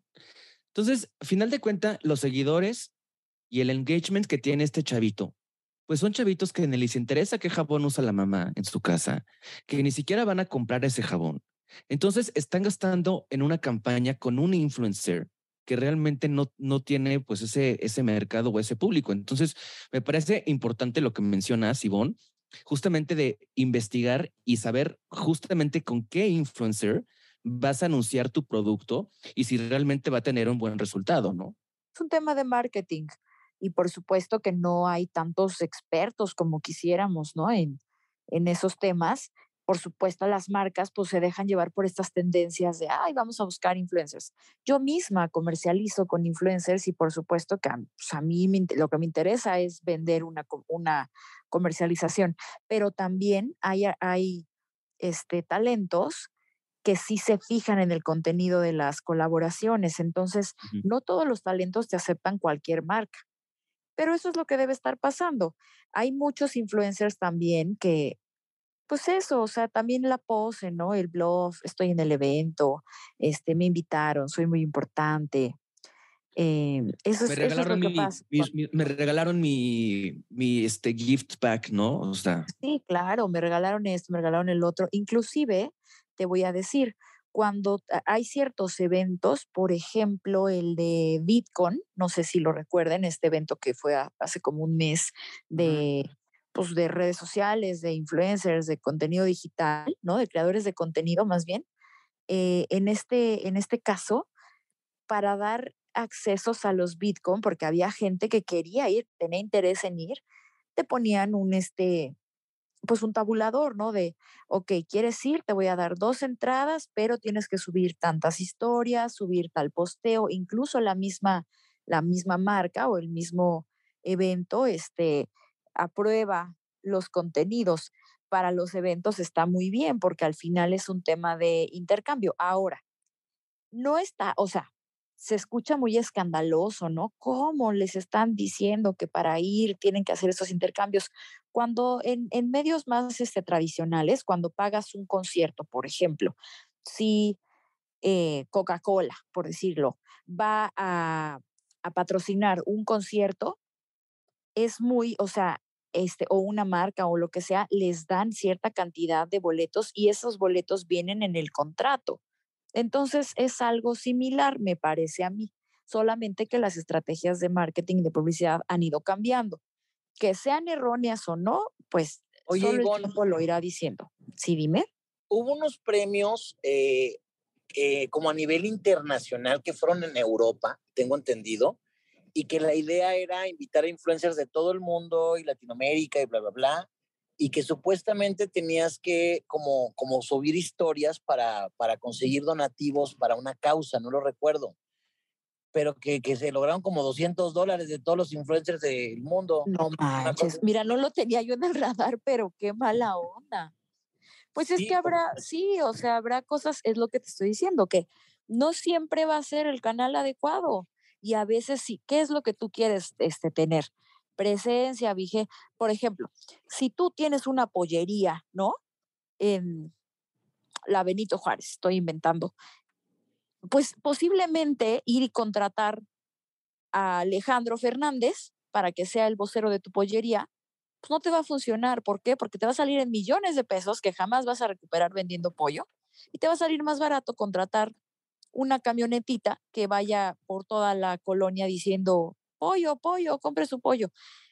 Entonces tú dirías, pero ¿por qué no me va a funcionar Alejandro Fernández? Pues porque no, porque son cosas diferentes, porque las audiencias son distintas, porque tu producto no va a poder pagar ese tipo de, de publicidad. Entonces, son estrategias de marketing, pero pues yo, yo experta en estrategias de marketing no soy. Oye, no, digo, no a- tan- no todos. a donde no llegaron influencers fue a, la, a los 15 años de la hija del Canelo, Jorge. Ah, Oigan, estuvo ¿invitaron buenazo. No, es que tengo que decir varias cosas de eso, ¿eh? Porque mira, uno se entera, uno va, ¿ok? Y íbamos en modo paparazzi. Tengo que decirles que me disfracé y todo el rollo y me metí a la iglesia. Llevaste bueno, tu regalo y todo. No, pero hasta el... Es que yo llegué como dos horas antes y como una hora antes empezaron a sacar a la gente y yo acá que rezando y que confesándome y me sacaron. Pero dije, bueno, ni modo. Nos, la verdad es que hay que agradecerle al Canelo porque la última vez que fui, lo platiqué en este, en, en este podcast, llegamos la prensa bien a gusto, bien padre, entrevistarlo y lo primero que hizo al bajarse la camioneta fue decirnos, ¿y ustedes qué hacen aquí si nadie los invitó? Entonces fue así como de, ah, pues es que es el bautizo de tu hijo y venimos a, a- vos váyanse, aquí nadie los invitó, nadie los quiere. Así andaba el Canelo. Entonces yo ya iba listo para el huevazo, el jitomatazo, la mentada, ya sabes, todo ese tipo de cosas, pero resultó que nos pusieron un corralito, ¿eh? Un corralito de prensa para que si la gente se daba cuenta estuviéramos resguardados, ¿no? Llega eh, primeramente eh, la mamá junto con la hija y este vestidazo de seis metros de largo y cuatro de ancho, literal, color rojo, que mucha gente criticó porque decían que parecía de boda más que de 15 años. ¿ok? ay, ¿quién te va a casar Llega con la- él? Bueno, pues hasta a mí se me hizo bonito el vestido, ¿no? A mí también entonces- me pareció lindo. Algo que me gustó es que aunque la exclusiva se la dieron en la revista Caras, no, no usaron estas payasadas de, de que le pusieron una manta, tela, sábana para que nadie viera el vestido o que los paraguas. No, no, no, manta. eso, ¿no? La verdad tengo que, que tengo que reconocer, llega el Canelo y pues la gente Canelo y acá lo queremos mucho en Guadalajara y todo el rollo. El señor saludó, se acercó así poquito al público para saludarlo, la gente le tomó fotografías y de repente le, le gritamos, oye Canelo, pues una entrevista, ¿no? Nos dijo, espérenme porque ya va a empezar la misa. Y dijimos, ya nos mandó a la fregada, ¿ok? 45 minutos de misa más o menos. eh, no había muchos famosos porque realmente fueron los 15 años de su hija. Y si vieron las redes sociales de TV y Novelas, en una entrevista que nos dio, dijo que pues que él quería que su hija disfrutara y que lo hiciera como ella quisiera, invitó a sus amigos y ahorita les platico. Sale el Canelo, empieza a tomarse fotos ahí con los mismos invitados, que la sesión de fotos para la revista, bla, bla, bla. Y algo que me gustó mucho es que dijimos la prensa, hay que gritarle. Entonces a las tres, una, dos, tres, Canelo, ¿no? Y volteó, fue el señor, tomó a su mujer de la mano, se acercó con nosotros, platicó, eh, contestó prácticamente cuatro preguntas, pero realmente digo, mira, viene, viene ubicado. Las últimas veces yo lo había criticado aquí porque no, no andaba como en plan muy sangrón. No, viene bastante ubicado el Canelo, eh, se le veía muy contento y lo mejor de todo es que hizo una fiesta para su hija. ¿Cómo fue? La hija fue la que eh, roló las invitaciones, tenían ahí un, un planner de que tenías que confirmar, porque no, no se valía eso de que soy el gorrón y voy, no, no, no, tenías que confirmar y había ahí un código para que O entraras. sea, estaba bien organizado.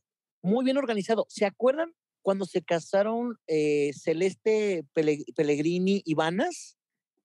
Que fui a la boda de estos influencers que les dije que eran un castillo y Ajá, que ajá. estaba muy bonito. Ah, pues ahí fue, los 15 años. todo el mundo andaba diciendo que fue en el rancho del Canelo, y no es cierto. Fue en un lugar de eventos que es un castillo medieval, ya lo habíamos platicado aquí. Y entonces era puro chavito. Y estuvo que grupo firme, que estuvo por ahí este. Oye, pero que los corrió, ¿no? Pues es que, mira, está muy chistoso porque ahí sí no entramos, mi querido Sebastián, ahí sí no fuimos requeridos. Y yo les había platicado que de la puerta al castillo, pues estamos hablando como unos 3, 4 kilómetros, ni cómo, o sea, ni cómo llegar ahí.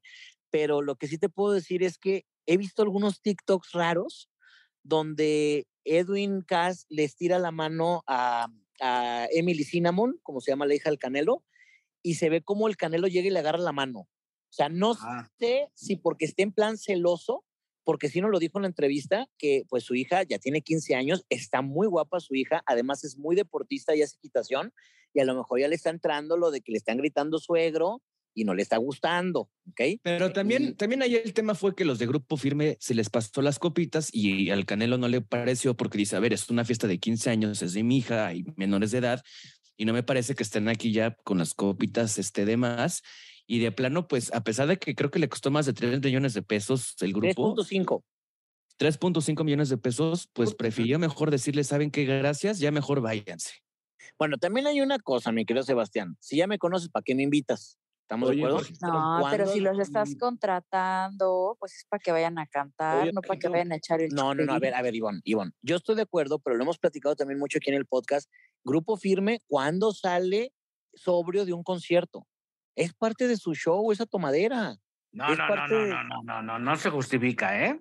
No, no, yo no estoy justificando, pero estoy diciendo, si Yo ya los conoces o por contrato le pones favor de no tomar porque hay Es que a lo mejor sí venían del contrato, ¿eh? Porque a veces, bueno, yo que hago este shows de ese tipo, bueno, no de ese tipo, ya quisiera yo cobrar los 3.5 Ay. millones, pero que hacemos espectáculos y, y por contrato te pones, a ver, no se puede esto, no se puede lo otro, o inclusive en el caso de los estandoperos, por ejemplo, se pone, te- este, se va a incluir una botella para su uso. O sea, entonces posiblemente, pues venía dentro del contrato. No lo sabemos, o bueno, yo no lo sé.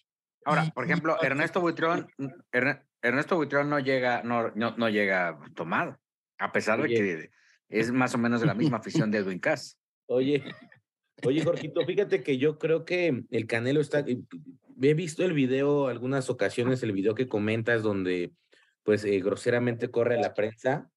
Y yo creo que el Canelo ha optado por esta estrategia porque no lo veo como yo, como otra situación que es eh, dada por su RP, que es Jessica Maldonado, que le quieren cambiar la imagen porque, pues sí es una persona grosera y que aunque es un campeón y prácticamente es el boxeador con más dinero en este país, pues no tiene el cariño por lo menos de la gente popular. Jorgito, no sé cómo lo veas tú, pero por ejemplo, yo veo cuando Julio César Chávez llega aquí a la Ciudad de México, que llegó el día de ayer, y todo mundo se vuelca a ver a Julio César, y aunque llegue de malas o desvelado, pues se toma una foto por, por ese cariño y empatía que existe, que creo que esa, aunque el Canelo ha ganado, no sé, creo que tres títulos o cuatro, pues no ha logrado tener esa empatía con la gente, ¿no? O sea, la gente sí lo ve como mamón, como déspota. ¿Tú Es que que te voy a decir una cosa. Es que, mira, lo que pasa es que el Canelo sí tiene su carácter, eso lo tenemos que, que decir, ¿no? Y algo que no le ha gustado es que toda la vida lo han criticado, primero cuando empezó a ganar, que porque era un producto de Televisa, así lo, así lo catalogaban, ¿no? Que le ponían puros rivales que más débiles y que no sé qué. Luego se pelea con Televisa y este, se va a Box Azteca y estas cosas. Y si te fijas, cada vez que hace algo el Canelo, siempre lo critican Eh, y él se engancha. Por ejemplo, Ahora, una en- cosa, una cosa. espérame, Yo en algún momento, espérame, ci- cierra, cierra el comentario, Jorge. o sea, por ejemplo, lo que quiero decir es que Carlos Bremer en la boda, yo lo Lo amo. entrevisté y le digo, oiga, Carlitos, ¿qué, qué le decía al Canelo? Así no, unas palabras para el Canelo, para una nota de TV novelas que estaba haciendo. Y Carlos Bremer le dice que sea este, más consciente, que piense muy bien las cosas, porque es un gran este, boxeador, porque bla, bla, bla, ¿no? Y un medio de comunicación pone en Twitter, este, Carlos Bremer, dos puntos, le dice al Canelo, ¿no? Que piense bien las cosas, no sé qué. Y en automático el Canelo retuitea eso y le pone, pues el que debe de pensar mejor es él, porque por lo que me hizo. Y es cuando dices, ay, Canelo, te estaba deseando lo mejor el Señor. y, este, y te enganchaste por ni siquiera leer la nota. Entonces yo siento que el Canelo es demasiado explosivo y a veces se le pasa un poquito ahí el... Fíjate que gran parte de eso es que eh, yo creo que no ha tenido la gente indicada. Eh, yo sé de buena fuente que incluso lo que tú le ves de ropa se lo ponen. Diario tiene alguien que le arregla la imagen, sé que bien, vive en Los Ángeles. Pero sí, Jorgito, coincido contigo, es muy explosivo, pero por eso mismo no tiene ese cariño popular. O sea, sí, pero no hay gente que realmente lo sienta como si representara a México, ¿sabes? O sea, gana el Canelo, no gana como cuando ganaba Chávez, no, Gil no me dejará mentir, el país se volcaba, o sea, ganaba Chávez a De La Hoya y este país se iban hasta el Ángel y aquí gana el Canelo y pues se empedará cada quien en su casa y en, redes, pero no es ese símbolo como un Hugo. Estoy de acuerdo contigo, ¿eh? Estoy de acuerdo contigo. O sea, por alguna razón el Canelo no ha logrado enganchar. Claro que lo ves y lo admiras y ay, mira el Canelo y todo, pero sí no hay como ese arraigo con Julio César Chávez de que, que pues no, no lo ha podido lograr. Pero fíjate que lo, que les iba a platicar es que yo en algún momento de mi vida fui su personal manager. En la época de que el Canelo andaba con Marisol González. ¿Sí? Y en esa época, la verdad, el Canelo, pues no era nadie. O sea, apenas estaba empezando con el tema del, del. Es más, era el novio de Marisol González, ni siquiera todavía era el Canelo. Y de verdad, el Canelo no, yo, o sea, yo que lo conozco personalmente y, y conviví mucho con él, yo de lo que veo hoy en día en las entrevistas, de la manera en la que trata, de la manera en la que es, no ha cambiado. No es de que de repente ya se volvió famoso y millonario y ya se volvió medio sangrón. Siempre ha sido así. Siempre ha sido muy serio, siempre ha sido como muy introvertido. Este, bueno, no saben, nos, nos, tocó hacer campañas, por ejemplo, para Gillette y para, este, creo que era Walmart, no me acuerdo. Bueno, para que él pudiera decir una frase, nos tardábamos, yo creo que por lo menos unas cuatro horas en que la frase pudiera salir, porque no había forma de salir. Me tenía que firmar un papelito en el que recibía tanto dinero de tal empresa por tal proyecto, no había forma que lo pudiera hacer. Y yo creo que todo esto le ha causado, y desde, desde muy chico, pues toda esta inseguridad. O sea, mucha gente critica de que no, es que le invirtió también tanto a, la fiesta de su hija y todo eso. Bueno, el Canelo en su momento, él lo decía. O sea, yo no tenía para la leche, yo no tenía para los pañales de mi hija cuando era chiquita, porque pues yo no tenía un peso, yo me dedicaba a la quieren que se lo gaste también? Yo me dedicaba a muchas cosas entonces, como que para el Canelo siempre fue como, pues muy difícil todo este crecimiento, pero esta parte de su forma de ser, de que a lo mejor es introvertido, sangrón y no le gusta la prensa, esto no es ninguna novedad, ¿eh? esto ha sido desde siempre, desde siempre. Oye, pero si anduvo con Marisol, ¿no fue así como una no. ahí? sí, sí se anduvieron. No, no, no, no, no. Es más, te voy a contar una anécdota. Una vez salimos, había una, una pelea en Veracruz y este, venía Marisol con nosotros y habíamos quedado de, después de la pelea ir a cenar. Entonces Marisol dice, bueno, este, íbamos por el, o sea, el Canelo ya había terminado la pelea y quedamos de pasar por el Canelo al hotel y de ahí nos íbamos a cenar. Bueno, pues no se bajó Marisol y se echaron como una hora y media que no bajaban. O sea, han de haber estado en el brinco, ¿no? Seguramente. No, te respetas. No se va a O sea, eso es tu anécdota. No, no, no, pero, pero en realidad, no, en realidad sí anduvieron, sí estuvieron muy enamorados. Yo creo que el Canelo fue el que estuvo más enamorado de, de Marisol, sobre todo. Marisol, el Canelo estaba, bueno, estaba como loco, porque pues en esa época, el, digo, el Canelo apenas estaba empezando, ¿no? Se conocieron obviamente porque Marisol estaba en ese entonces en Televisa Deportes y en alguna entrevista que, que le hizo, pues fue que lo, lo conoció y, y hubo un clic.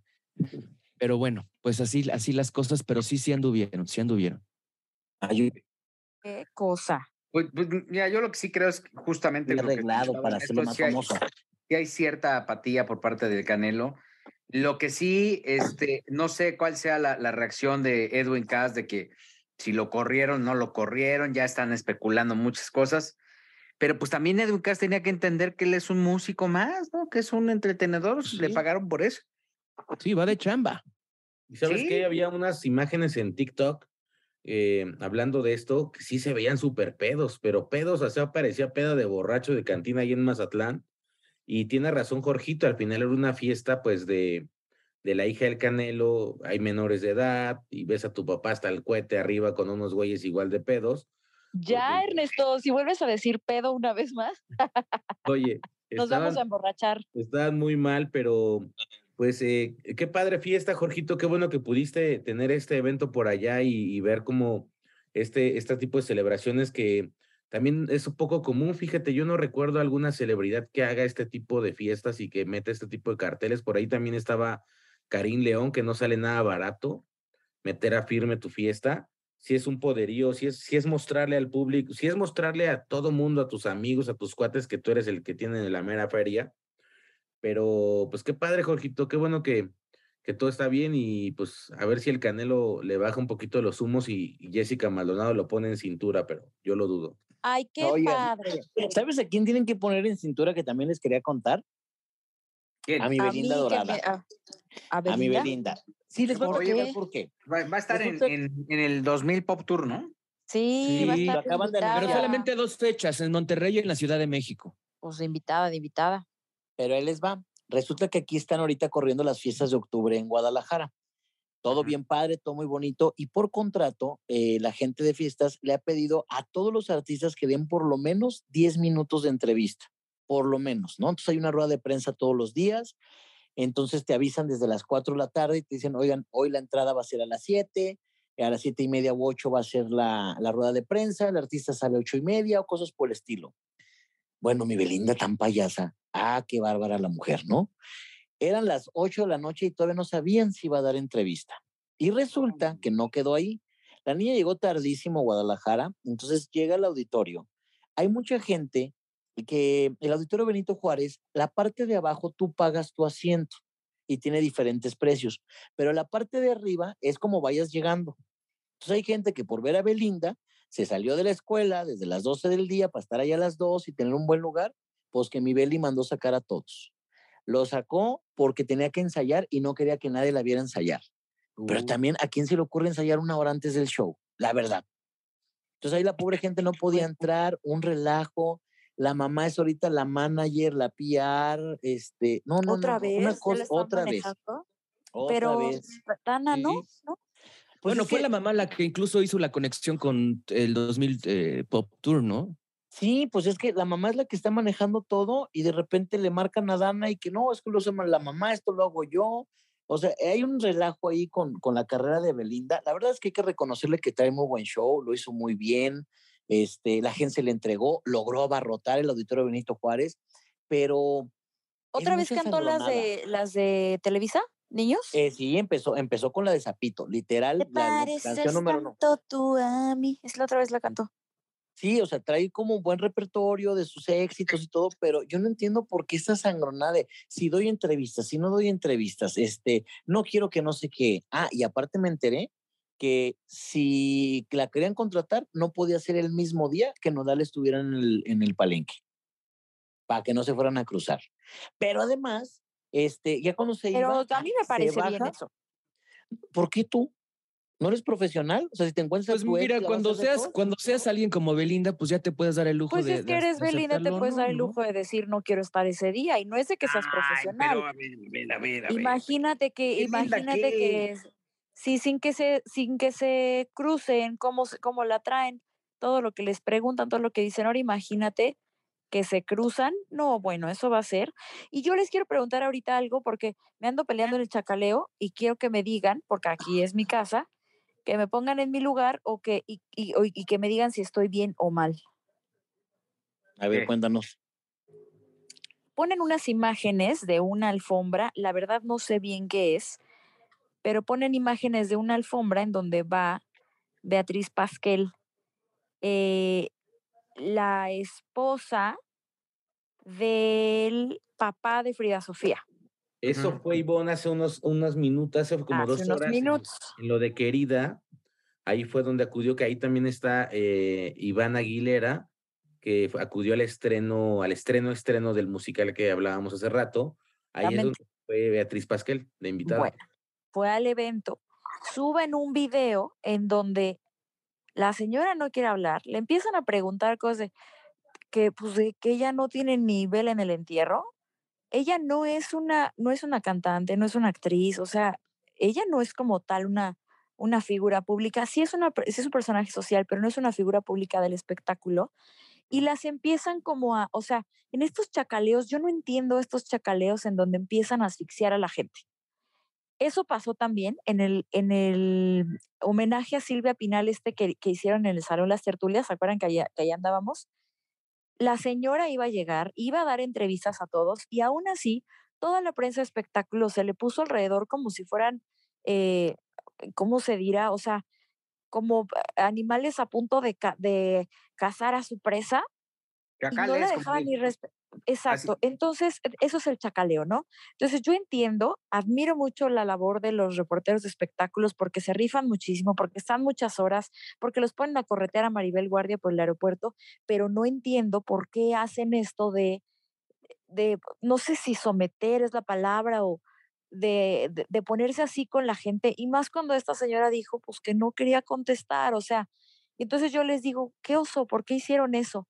No, es que tú no sabes porque tú nunca has este, cubierto y se ve que no sabes nada. No, a ver, yo tengo 14 años en esto, fui reportera muchos años y yo jamás me puse así de grosera con alguien. Ahora, pienso también que por esta misma actitud de, de aventarse, de, de esto, ¿no? De, de, de a fuerza querer sacar algo, a veces la prensa de espectáculos es muy maltratada. Entonces mi punto es, si de verdad quieres hacer un trabajo periodístico, ¿por qué no buscas a la señora por fuera? Ese es mi punto de vista. Pero entonces obviamente todo el chacaleo se me echó encima. No, tú no sabes, es que seguro, pues tú a ti te tocan ese tipo de coberturas. También me queda claro que los, este, pues los jefes de, de, de información. Eh, los jefes de información pues piden algo y se tienen que cumplir pero sí me parece demasiado agresivo y me parece que está fuera de lugar con un personaje que no es un personaje del espectáculo. Ahora, el, argumento es, pues bien podía no ir a un espectáculo donde sabe que va a haber reporteros. Entonces, un personaje que no es del medio del espectáculo no tiene derecho a asistir a uno de estos eventos porque va a ir la prensa de espectáculos. Ah, tal vez estoy muy equivocada y tal vez ahorita me digan, eres una babosa, ¿cómo es posible que digas estas cosas? Pero quiero escuchar su punto de vista. A ver, Ernesto, tú que, eres promotor de estas este, Ivonne, pues me asombra que te estés aventando a 250 chacaleros encima. Sí, exacto, de entrada, ¿eh? Te lo aplaudo, eh, porque yo lo he hecho en repetidas ocasiones y aplaudo tu valor. Eh, pues es que, ¿qué te digo? Yo creo que al final sí hay un tema ahí de mm, pues de querer ganar la nota o de querer ganarle la nota a los demás. Sabes que hay 20 ahí, o sea, pues es querer tener Ese es el tema, ¿cuál? ¿Cuál vas a ganar si hay otros 30 periodistas ahí con el pues, micrófono y luego se quejan, se quejan de que van otros no, pero a ver, ¿cómo es posible que se quejen de que van otros reporteros que no hacen preguntas, que no este, trabajan bien, que no preguntan nada y que suben sus notas a los contenidos instantáneos y se las ganan? Pues claro, claro, porque para eso son los chacaleos, por eso tienen tan, este, tan, ay, no sé ni qué palabra utilizar, pero, tan, tan descuidado este, esta profesión, porque no están siendo no están buscando hacer algo diferente. Ivonne, también, si tú eres del diario patito.com.mx, pues la señora Silvia Pinal nunca va a levantar el teléfono. Entonces la situación es, es la única vez que la vas a poder ver cerquita. Y a lo mejor pasa algo. Pues sí, pues sí. Pero sí, también para sacar la sí, pero no están ahí los medios patitos.com. Están reporteros de muchos años. Yo no creo que, que, que, haya medios pequeños, ¿no? Yo creo que todos tienen una relevancia y todos tienen una, importancia. Sí, pero es muy probable que no te contesten el teléfono, pero también eh, pues si es un medio modesto, pues también tiene, muchas veces no hay una planeación sobre la información que quiere el medio modesto para una entrevista, ¿no? Hay de artistas artistas. Doña Silvia Pinal creo que es de las pocas que sí le contesta a quien sea, ¿no? Le contesta a Buitrón, imagínate nomás, ¿no? Del, por el amor que le tiene. va a comer a su casa. Y va a comer a su casa. Y se acaba la despensa. También, mira, si eres, si no, aunque no seas figura pública, aunque no seas una persona que se dedique al espectáculo, si vas a una alfombra roja, pues es probable que te vayan a preguntar, pues vete tú a saber de qué. Voy a poner un ejemplo. Hace, creo que fue el día de ayer, que, por ejemplo, Lorenzo Lazo, el viudo de Edith González, fue un, a un tema de un evento de, del cáncer, ¿no? Porque pues sus dos mujeres, sus dos ex esposas murieron de cáncer, tanto la primera, Concha, como la segunda, Edith González. Y primero le empezaron a preguntar qué, él, qué opinaba del cáncer, cómo lo manejaba, etcétera, ¿no? Obviamente, la nota para ellos no era eso.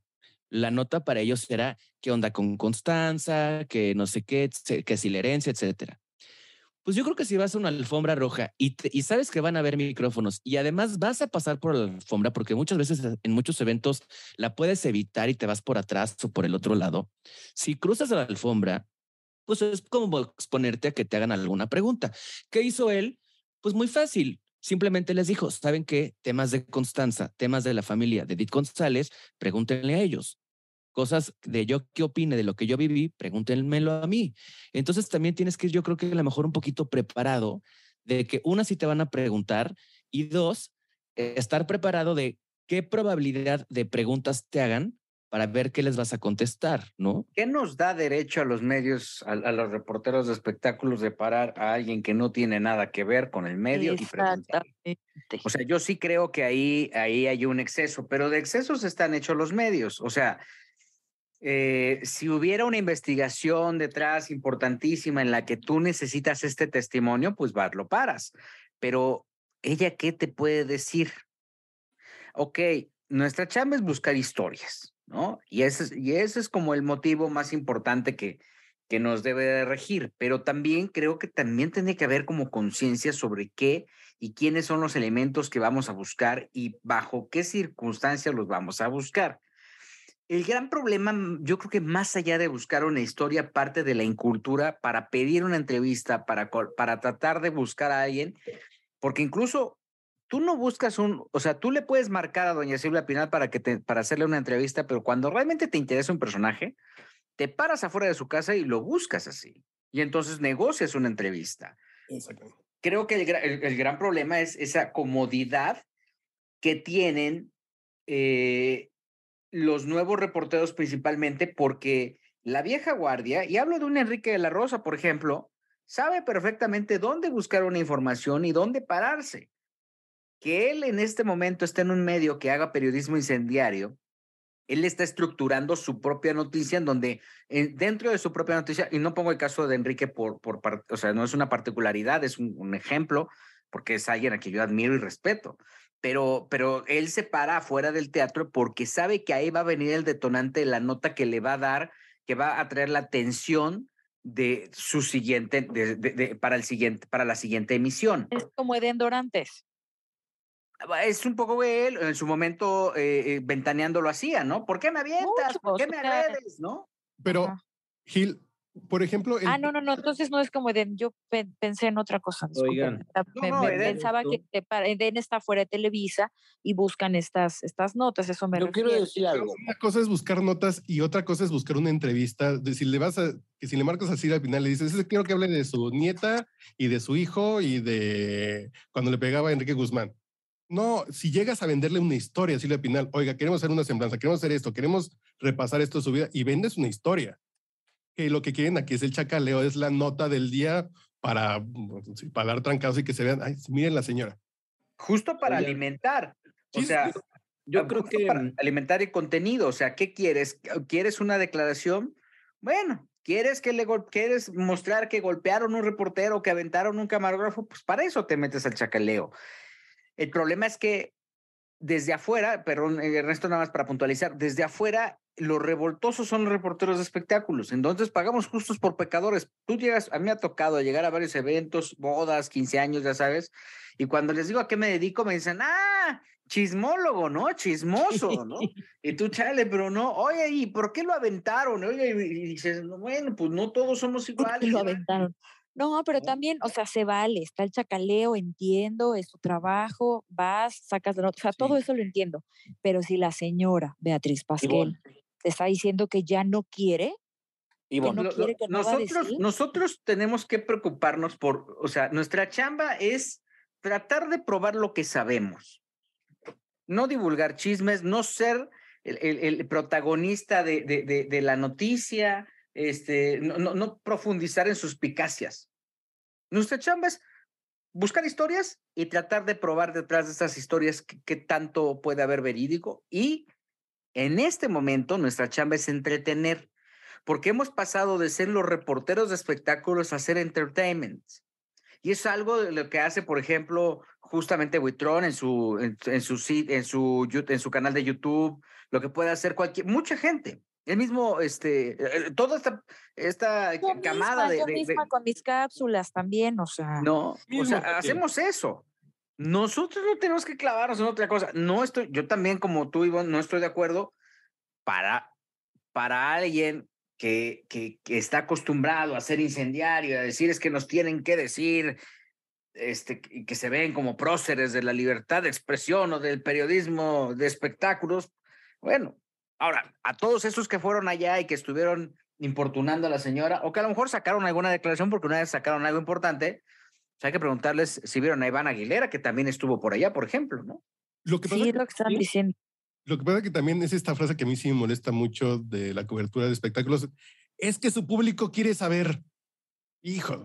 Eh, entonces, es que, miren, yo quiero opinar algo. Yo estoy muy de acuerdo con lo que dice Ivonne. O sea, yo, yo a veces lo veo porque, y lo he platicado mucho con Ernesto, cuando, cuando viene la prensa de Ciudad de México o Guadalajara, por ejemplo, que nos toca hacer alguna cobertura importante, es completamente diferente la dinámica. Por ejemplo, el día de ayer Alex Fernández se presentó en su palenque y la gente que maneja la prensa nos dijo, el management dice que no va a haber entrevista.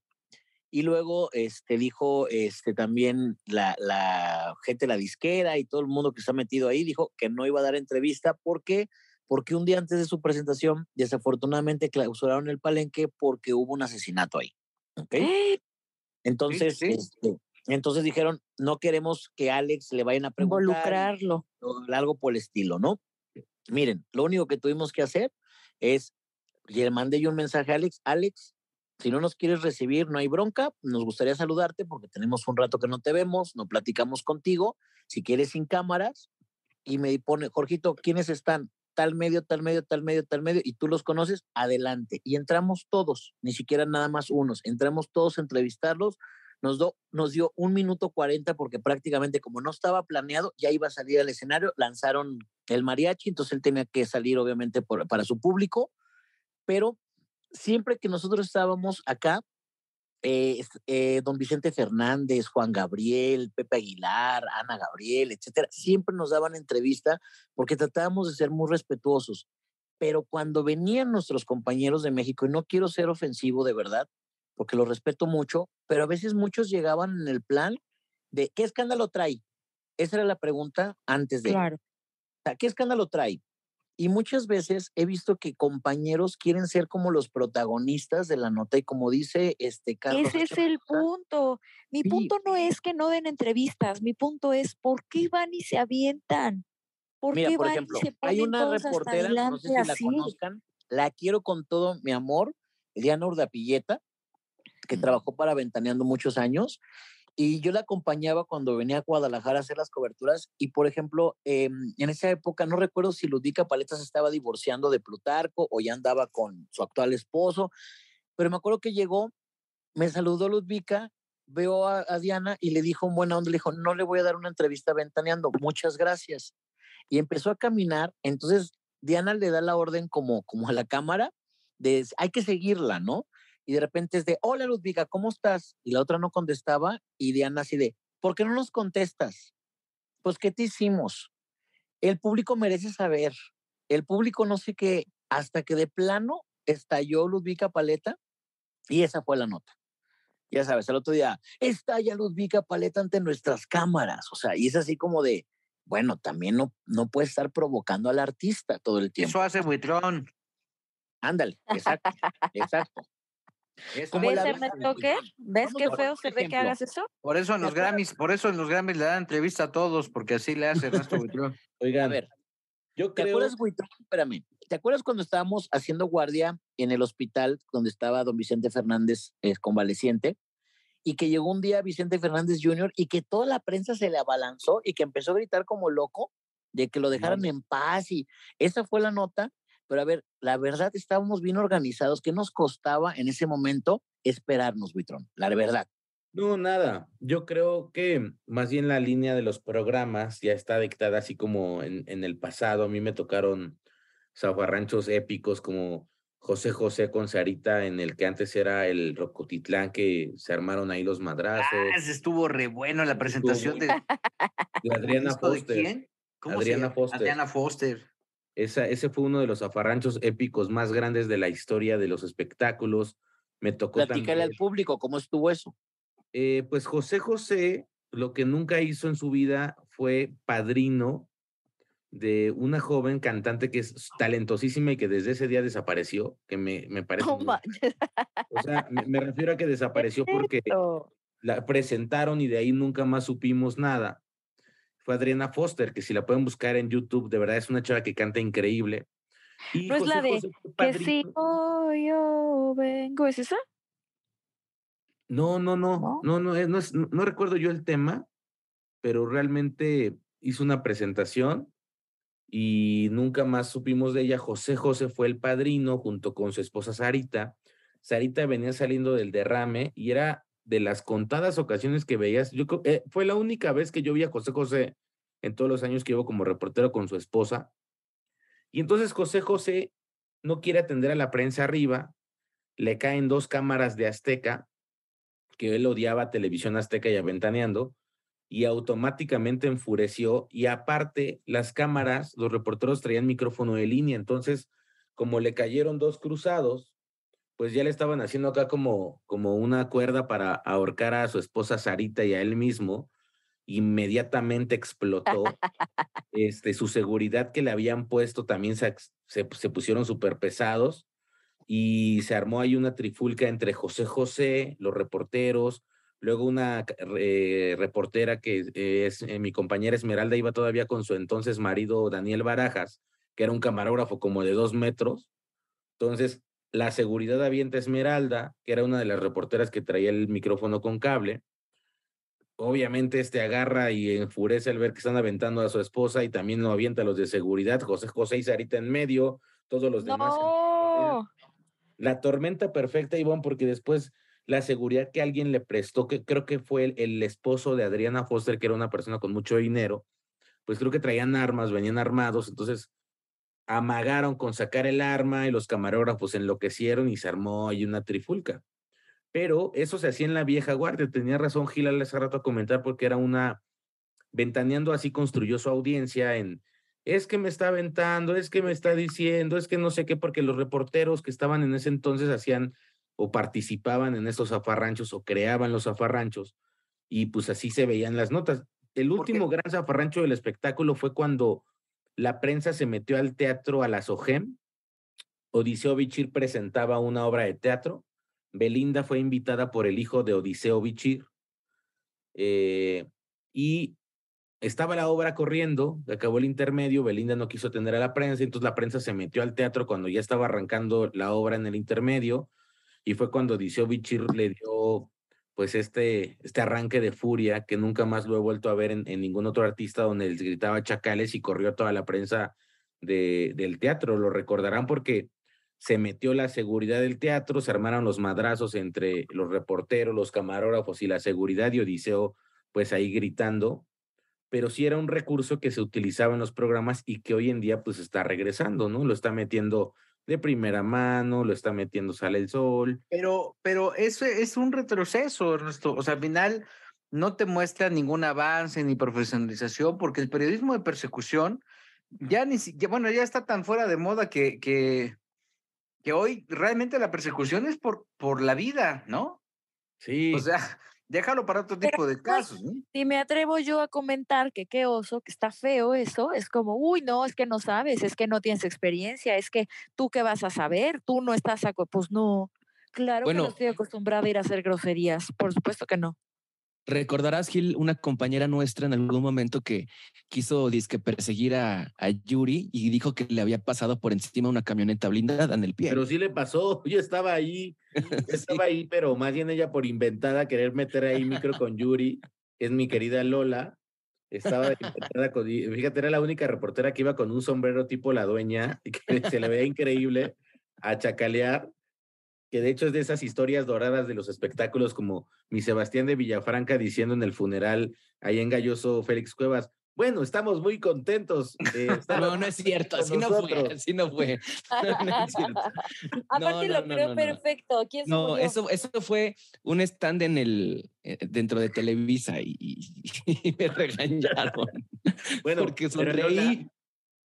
sí le pasó la camioneta blindada y le, le fracturó, creo que lo- eh, algunos deditos de los pies, ¿no? Pero, pero ha pasado Villa porque muchas veces y en el pasado, hace como más de 13 años, la nota eran los reporteros, la nota era el zafarrancho que se armaba alrededor del artista. El artista era la bomba y, y se construía una historia alrededor. Eh, y entiendo cómo te sientes, Ivonne, porque has sido atacada. Tú eres obviamente, pues, eh, de las reporteras de la No, nueva ni me generación. siento, ni me siento mal, ¿eh? Bueno, re- recordarán esa, ese, recordarán esa vez cuando eh, estaba Mónica Garza y no recuerdo quién más, que era un pleito entre la oreja y, y, y ventaneando por la Sí, claro. entrevista a, a Campuzano. A Campuzano. Sí, Estaban en vivo los dos programas y una se ponía enfrente de la otra. Pero no, pero es eso, o sea, mira, es un poquito la herencia de, de duro y directo, ¿no? Entonces era un poquito de, ay, vean, y la cámara moviéndose de un lado a otro y vean lo que hicieron. Con... Pero hoy por hoy, tanta violencia no nos va a llevar a ningún lado. Y, y ahí están las consecuencias, ahí están los resultados, ¿no? Están los Eh, resultados, ya se enojó Ivonne. Oye, Ya Ernesto, les dijo a ti que te qué oso. también, tú fuiste de los protagonistas de hacer enojar a Chabelo una vez, ¿no? Sí. pero yo no fui, mira, esa historia es, es, es muy rara porque Está en video, está en está video. el video, Ernesto. Ernesto. a Chabelo le hicieron un homenaje porque lo hicieron embajador de la ONU Niños. Y en ese evento fuimos tres reporteros y, estaba todavía Pablo Velasco de Televisa Espectáculos cuando todavía era reportero, Gaby Botello, que era una de las reporteras pues estelares de Ventaneando y estaba yo porque nos enteramos pocos del evento.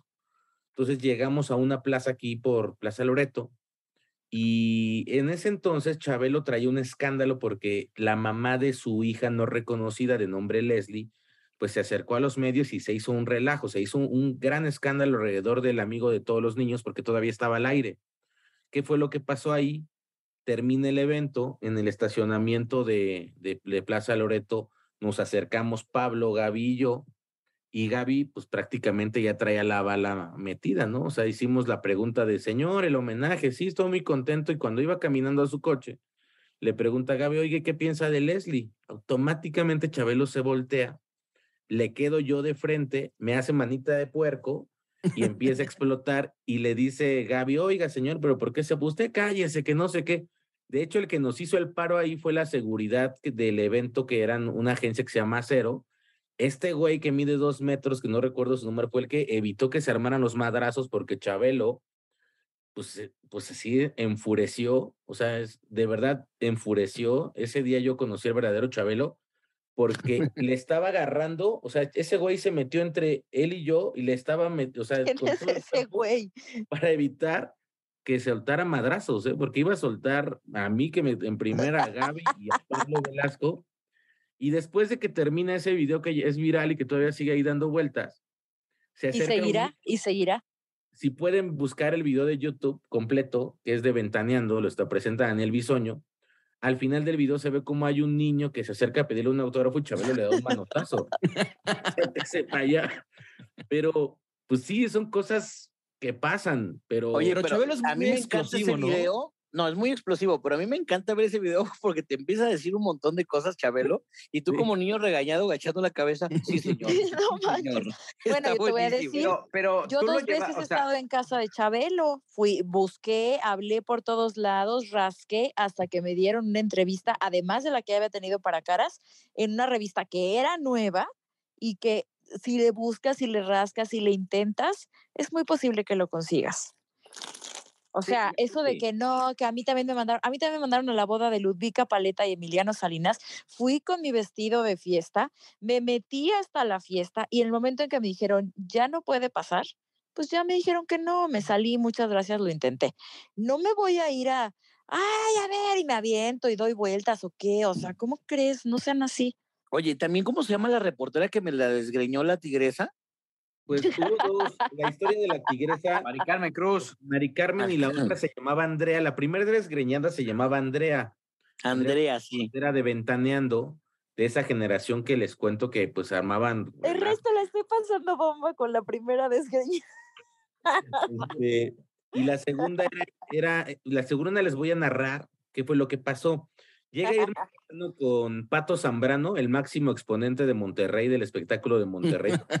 Allá Pato Zambrano es como el Brad Pitt de los de Hollywood, prácticamente. O sea, tienen sus propios personajes bizarros, como, como en Guadalajara es Vicente Fernández, Vicentillo y Alejandro, pues Pato Zambrano es para Monterrey.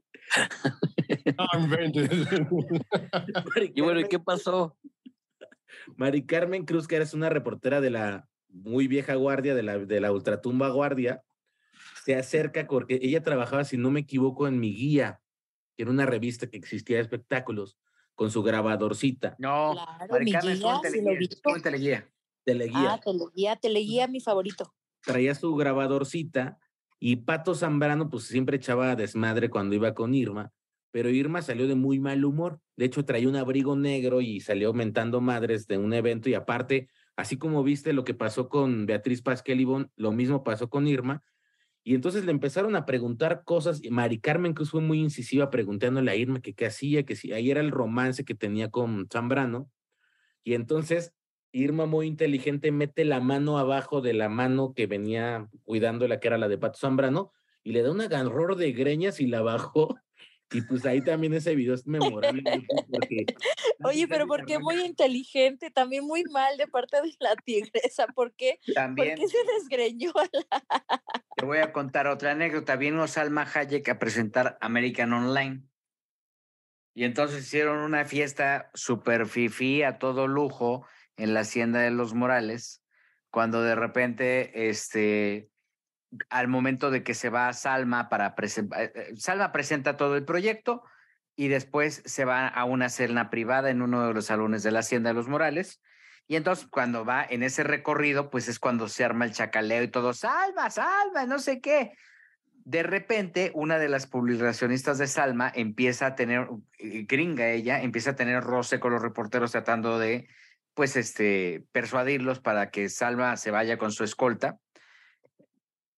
Y en el toma y daca, avienta esta chica a justamente a Mari Carmen Cruz y Mari Carmen Cruz, con esta ira que tuvo, porque siempre fue una apasionada del medio, lo sigue siendo, la alcanza y le pega un jalón de greñas, No. pero así, con todo, rájale. Y entonces se queda la RP, la esco- los escoltas de Salma, y al final termino caminando en, al, al mismo paso que Salma. Y entonces me dice, ¿qué pasó? Le digo, no sé, tú vente para acá y veme platicando de no sé qué. Y me metí a entrevistarla antes de que llegara la cena. Ella alter- alteradísima, obviamente, pero ese, eso fue consecuencia de pues la pasión desenfrenada que había por obtener una declaración. O sea, pero a Maricruz entonces van varias veces que se la desgreñan. Sí, Mari Carmen Pues es ya que vaya con colita de caballo también. No, Que lo traiga, que traiga todavía que tiene ya no. sus greñitas, Ivonne, por suerte todavía tiene su... Por eso Ernesto anda pelón. Oigan, eh, quiero hablar hablando de eso. El día de ayer fui, bueno, he estado esta semana en varios eventos grandes. Les quiero contar algo que, que me escuché yo eh, referente al cambio de horario de Ventaneando. Ya ven que a partir de esta semana eh, la emisión de... Pero a la una. está a A la una. Y eh, los números de rating pues se fueron a un poquito menos de la mitad de lo que tenían en el horario normal. Creo que estuvieron ahí como de 200 y cacho mil, casi 300 mil. Pero eh, pues una fuente que no revelaré me contó que esta decisión vino eh, por parte del nuevo director y que en lugar de que hubiera como un conflicto de, de querer interponerse a la decisión, eh, pues acataron y se alinearon para, pues ahora sí que aguantar vara con el horario. eh, muy complicado porque según los números que yo vi, no sé si sean los mismos datos que haya por ahí que tengan, pero sí la emisión sí se fue al inframundo, o sea, se fue como al horario, hagan de cuenta, como dos de la mañana en televisión abierta, así pusieron Como 300 mil más o menos. 300 mil, ah, eh, Por el contrario, Cuéntamelo ya subió su audiencia. Y a lo que voy ahorita en el siguiente comentario, y Gustavo, pues obviamente también subió un poco la audiencia, pero me contaron que el tema es que el nuevo directivo de, de, Televisión Azteca, Adrián Ortega, sí. de cierta forma también es parte de, del, del, del, anterior equipo de Sandrés Mester y de Alberto Ciurana, o es perteneció, fue perteneciente a este equipo, y que la señora Chapoy pues acató, ahora sí que aguantó vara con, con el cambio, pero que es un arma de doble filo, ¿no? Puede que el programa no lo aniquilen, pero sí aniquilen al nuevo director en unos meses cuando vean que pues prácticamente mataron esa barra por andar haciendo esos experimentos. Si hay preocupación, sí hubo una leída de cartilla en, de, en todo el equipo, porque pues ahora la orden es tratar de llevar exclusivas fuertes eh, para poder pues levantar un poco porque... Pero pues si tuvieron a Verónica y ni así. No levantaron nada. De hecho, justo iba a la nota más fuerte el día martes o el día lunes fue la nota de la conferencia de Joaquín Muñoz que se agarró a las, con las greñas con unas reporteras. Otro. y Verónica Castro, que bueno, salió a dar su postura referente al escándalo que enfrenta, pues pasó desapercibida, la, retomaron alguno que otro portal. Pero, te voy a decir una cosa, aquí el tema es que, a ver, también la aventaron en un lugar en el que el nicho de ventaneando no está ahí.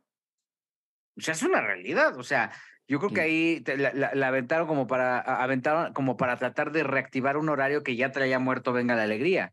Es un reto. Ahora, Ventaneando ha estado circulando en varios horarios. En su momento estuvo a las 4 de la tarde, luego estuvo a las 6, ¿no? Creo que empezó a las 6. Yo escuché que hasta la noche estaba. Alguna a vez. las 7 de la noche en algún momento creo que estuvo. Entonces creo que al final lo que están haciendo es como tratar de encontrar un horario. Creo que la decisión fue verdaderamente absurda porque pues si Venga la Alegría tiene un, un carry malo, pues obviamente no le va a dar mayores elementos ni armas para poder levantar esa franja.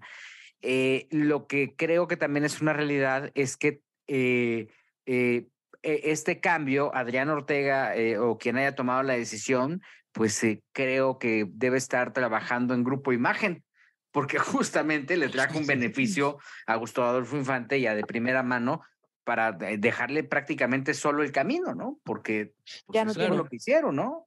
Claro, porque además todo, todo por un programa de meter un programa ahí de concursos que la verdad es chafísima. No, pero Ahora, te voy a decir que yo lo que creo, yo creo que también responde a, una, a un tema de costos. O sea, el turno de producción corre de las 8 de la mañana de entretenimiento de 8 de la mañana a 1 de la tarde. Y en lugar de tener, o a 2 de la tarde, y en lugar de tener esas, todo ese horario corrido, o de las 9, no sé, no recuerdo, sí, de, de las 9 a las 2, pues le quitas una horita para que te para que no tengas un segundo turno de entretenimiento. Para que salga más barato. Claro.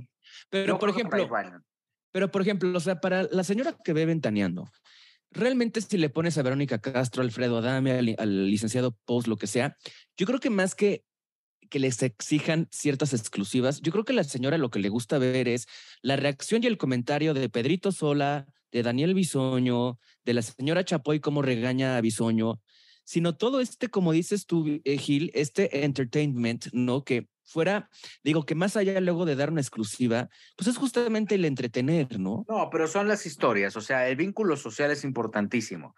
Y en que, que tú tengas una figura comparativa de que yo tengo un tío que es igual de pedote que José, que, o, de conflictivo que Alfredo Adame, eso es lo que realmente le da la, riqueza a ese tipo de contenidos.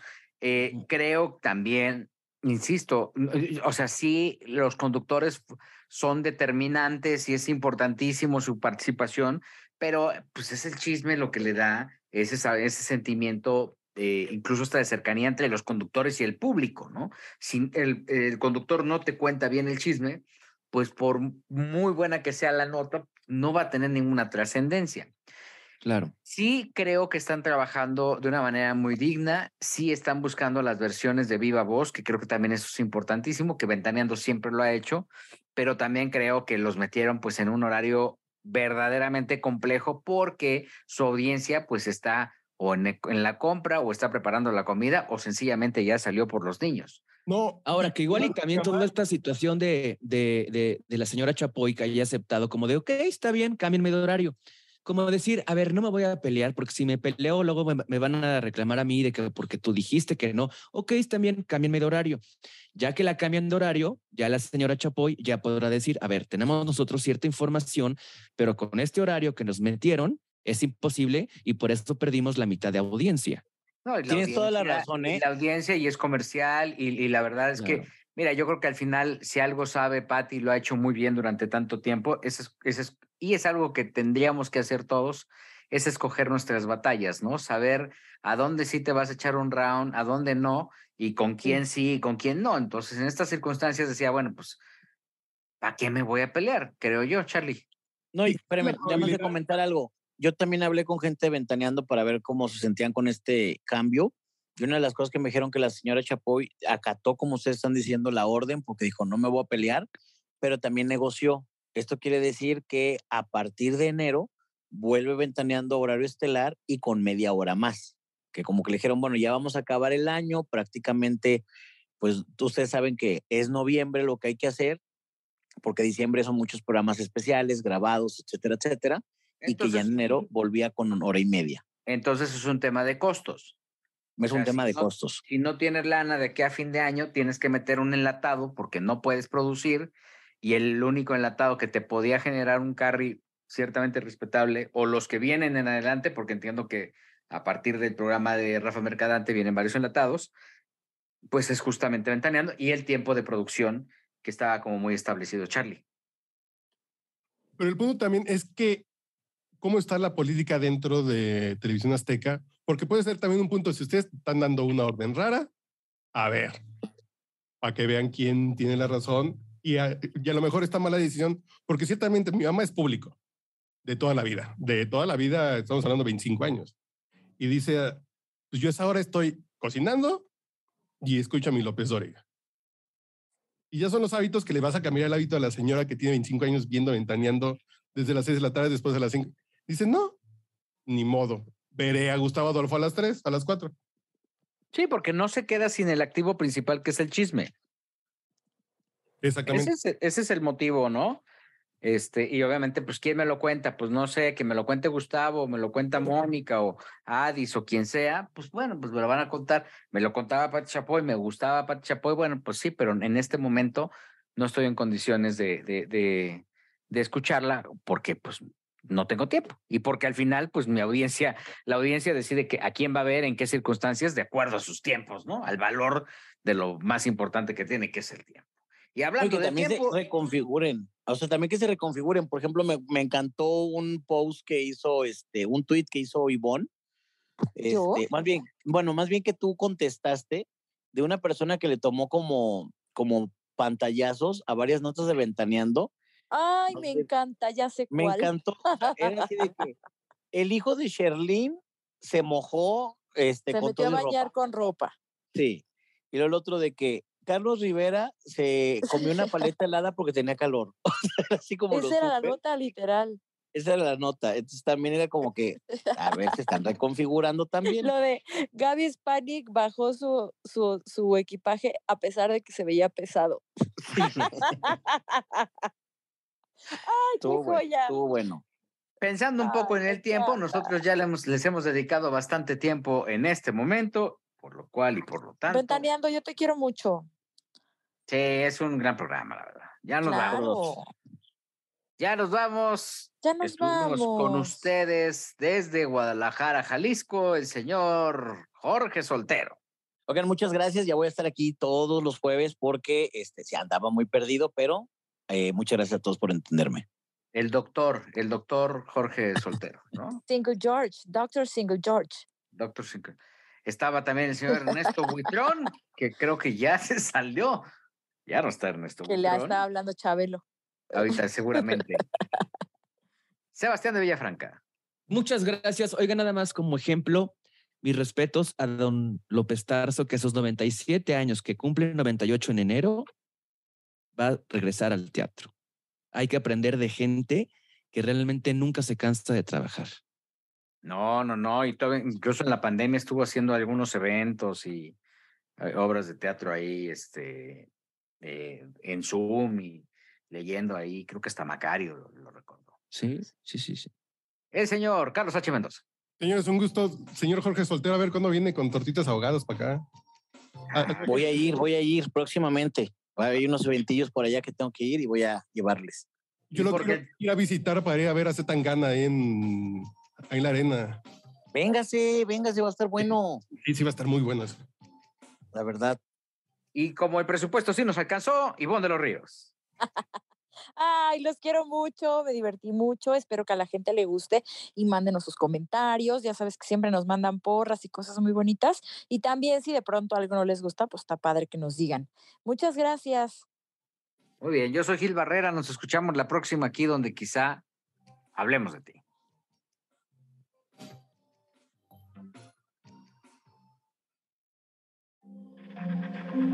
Este audio está hecho en Output Podcast.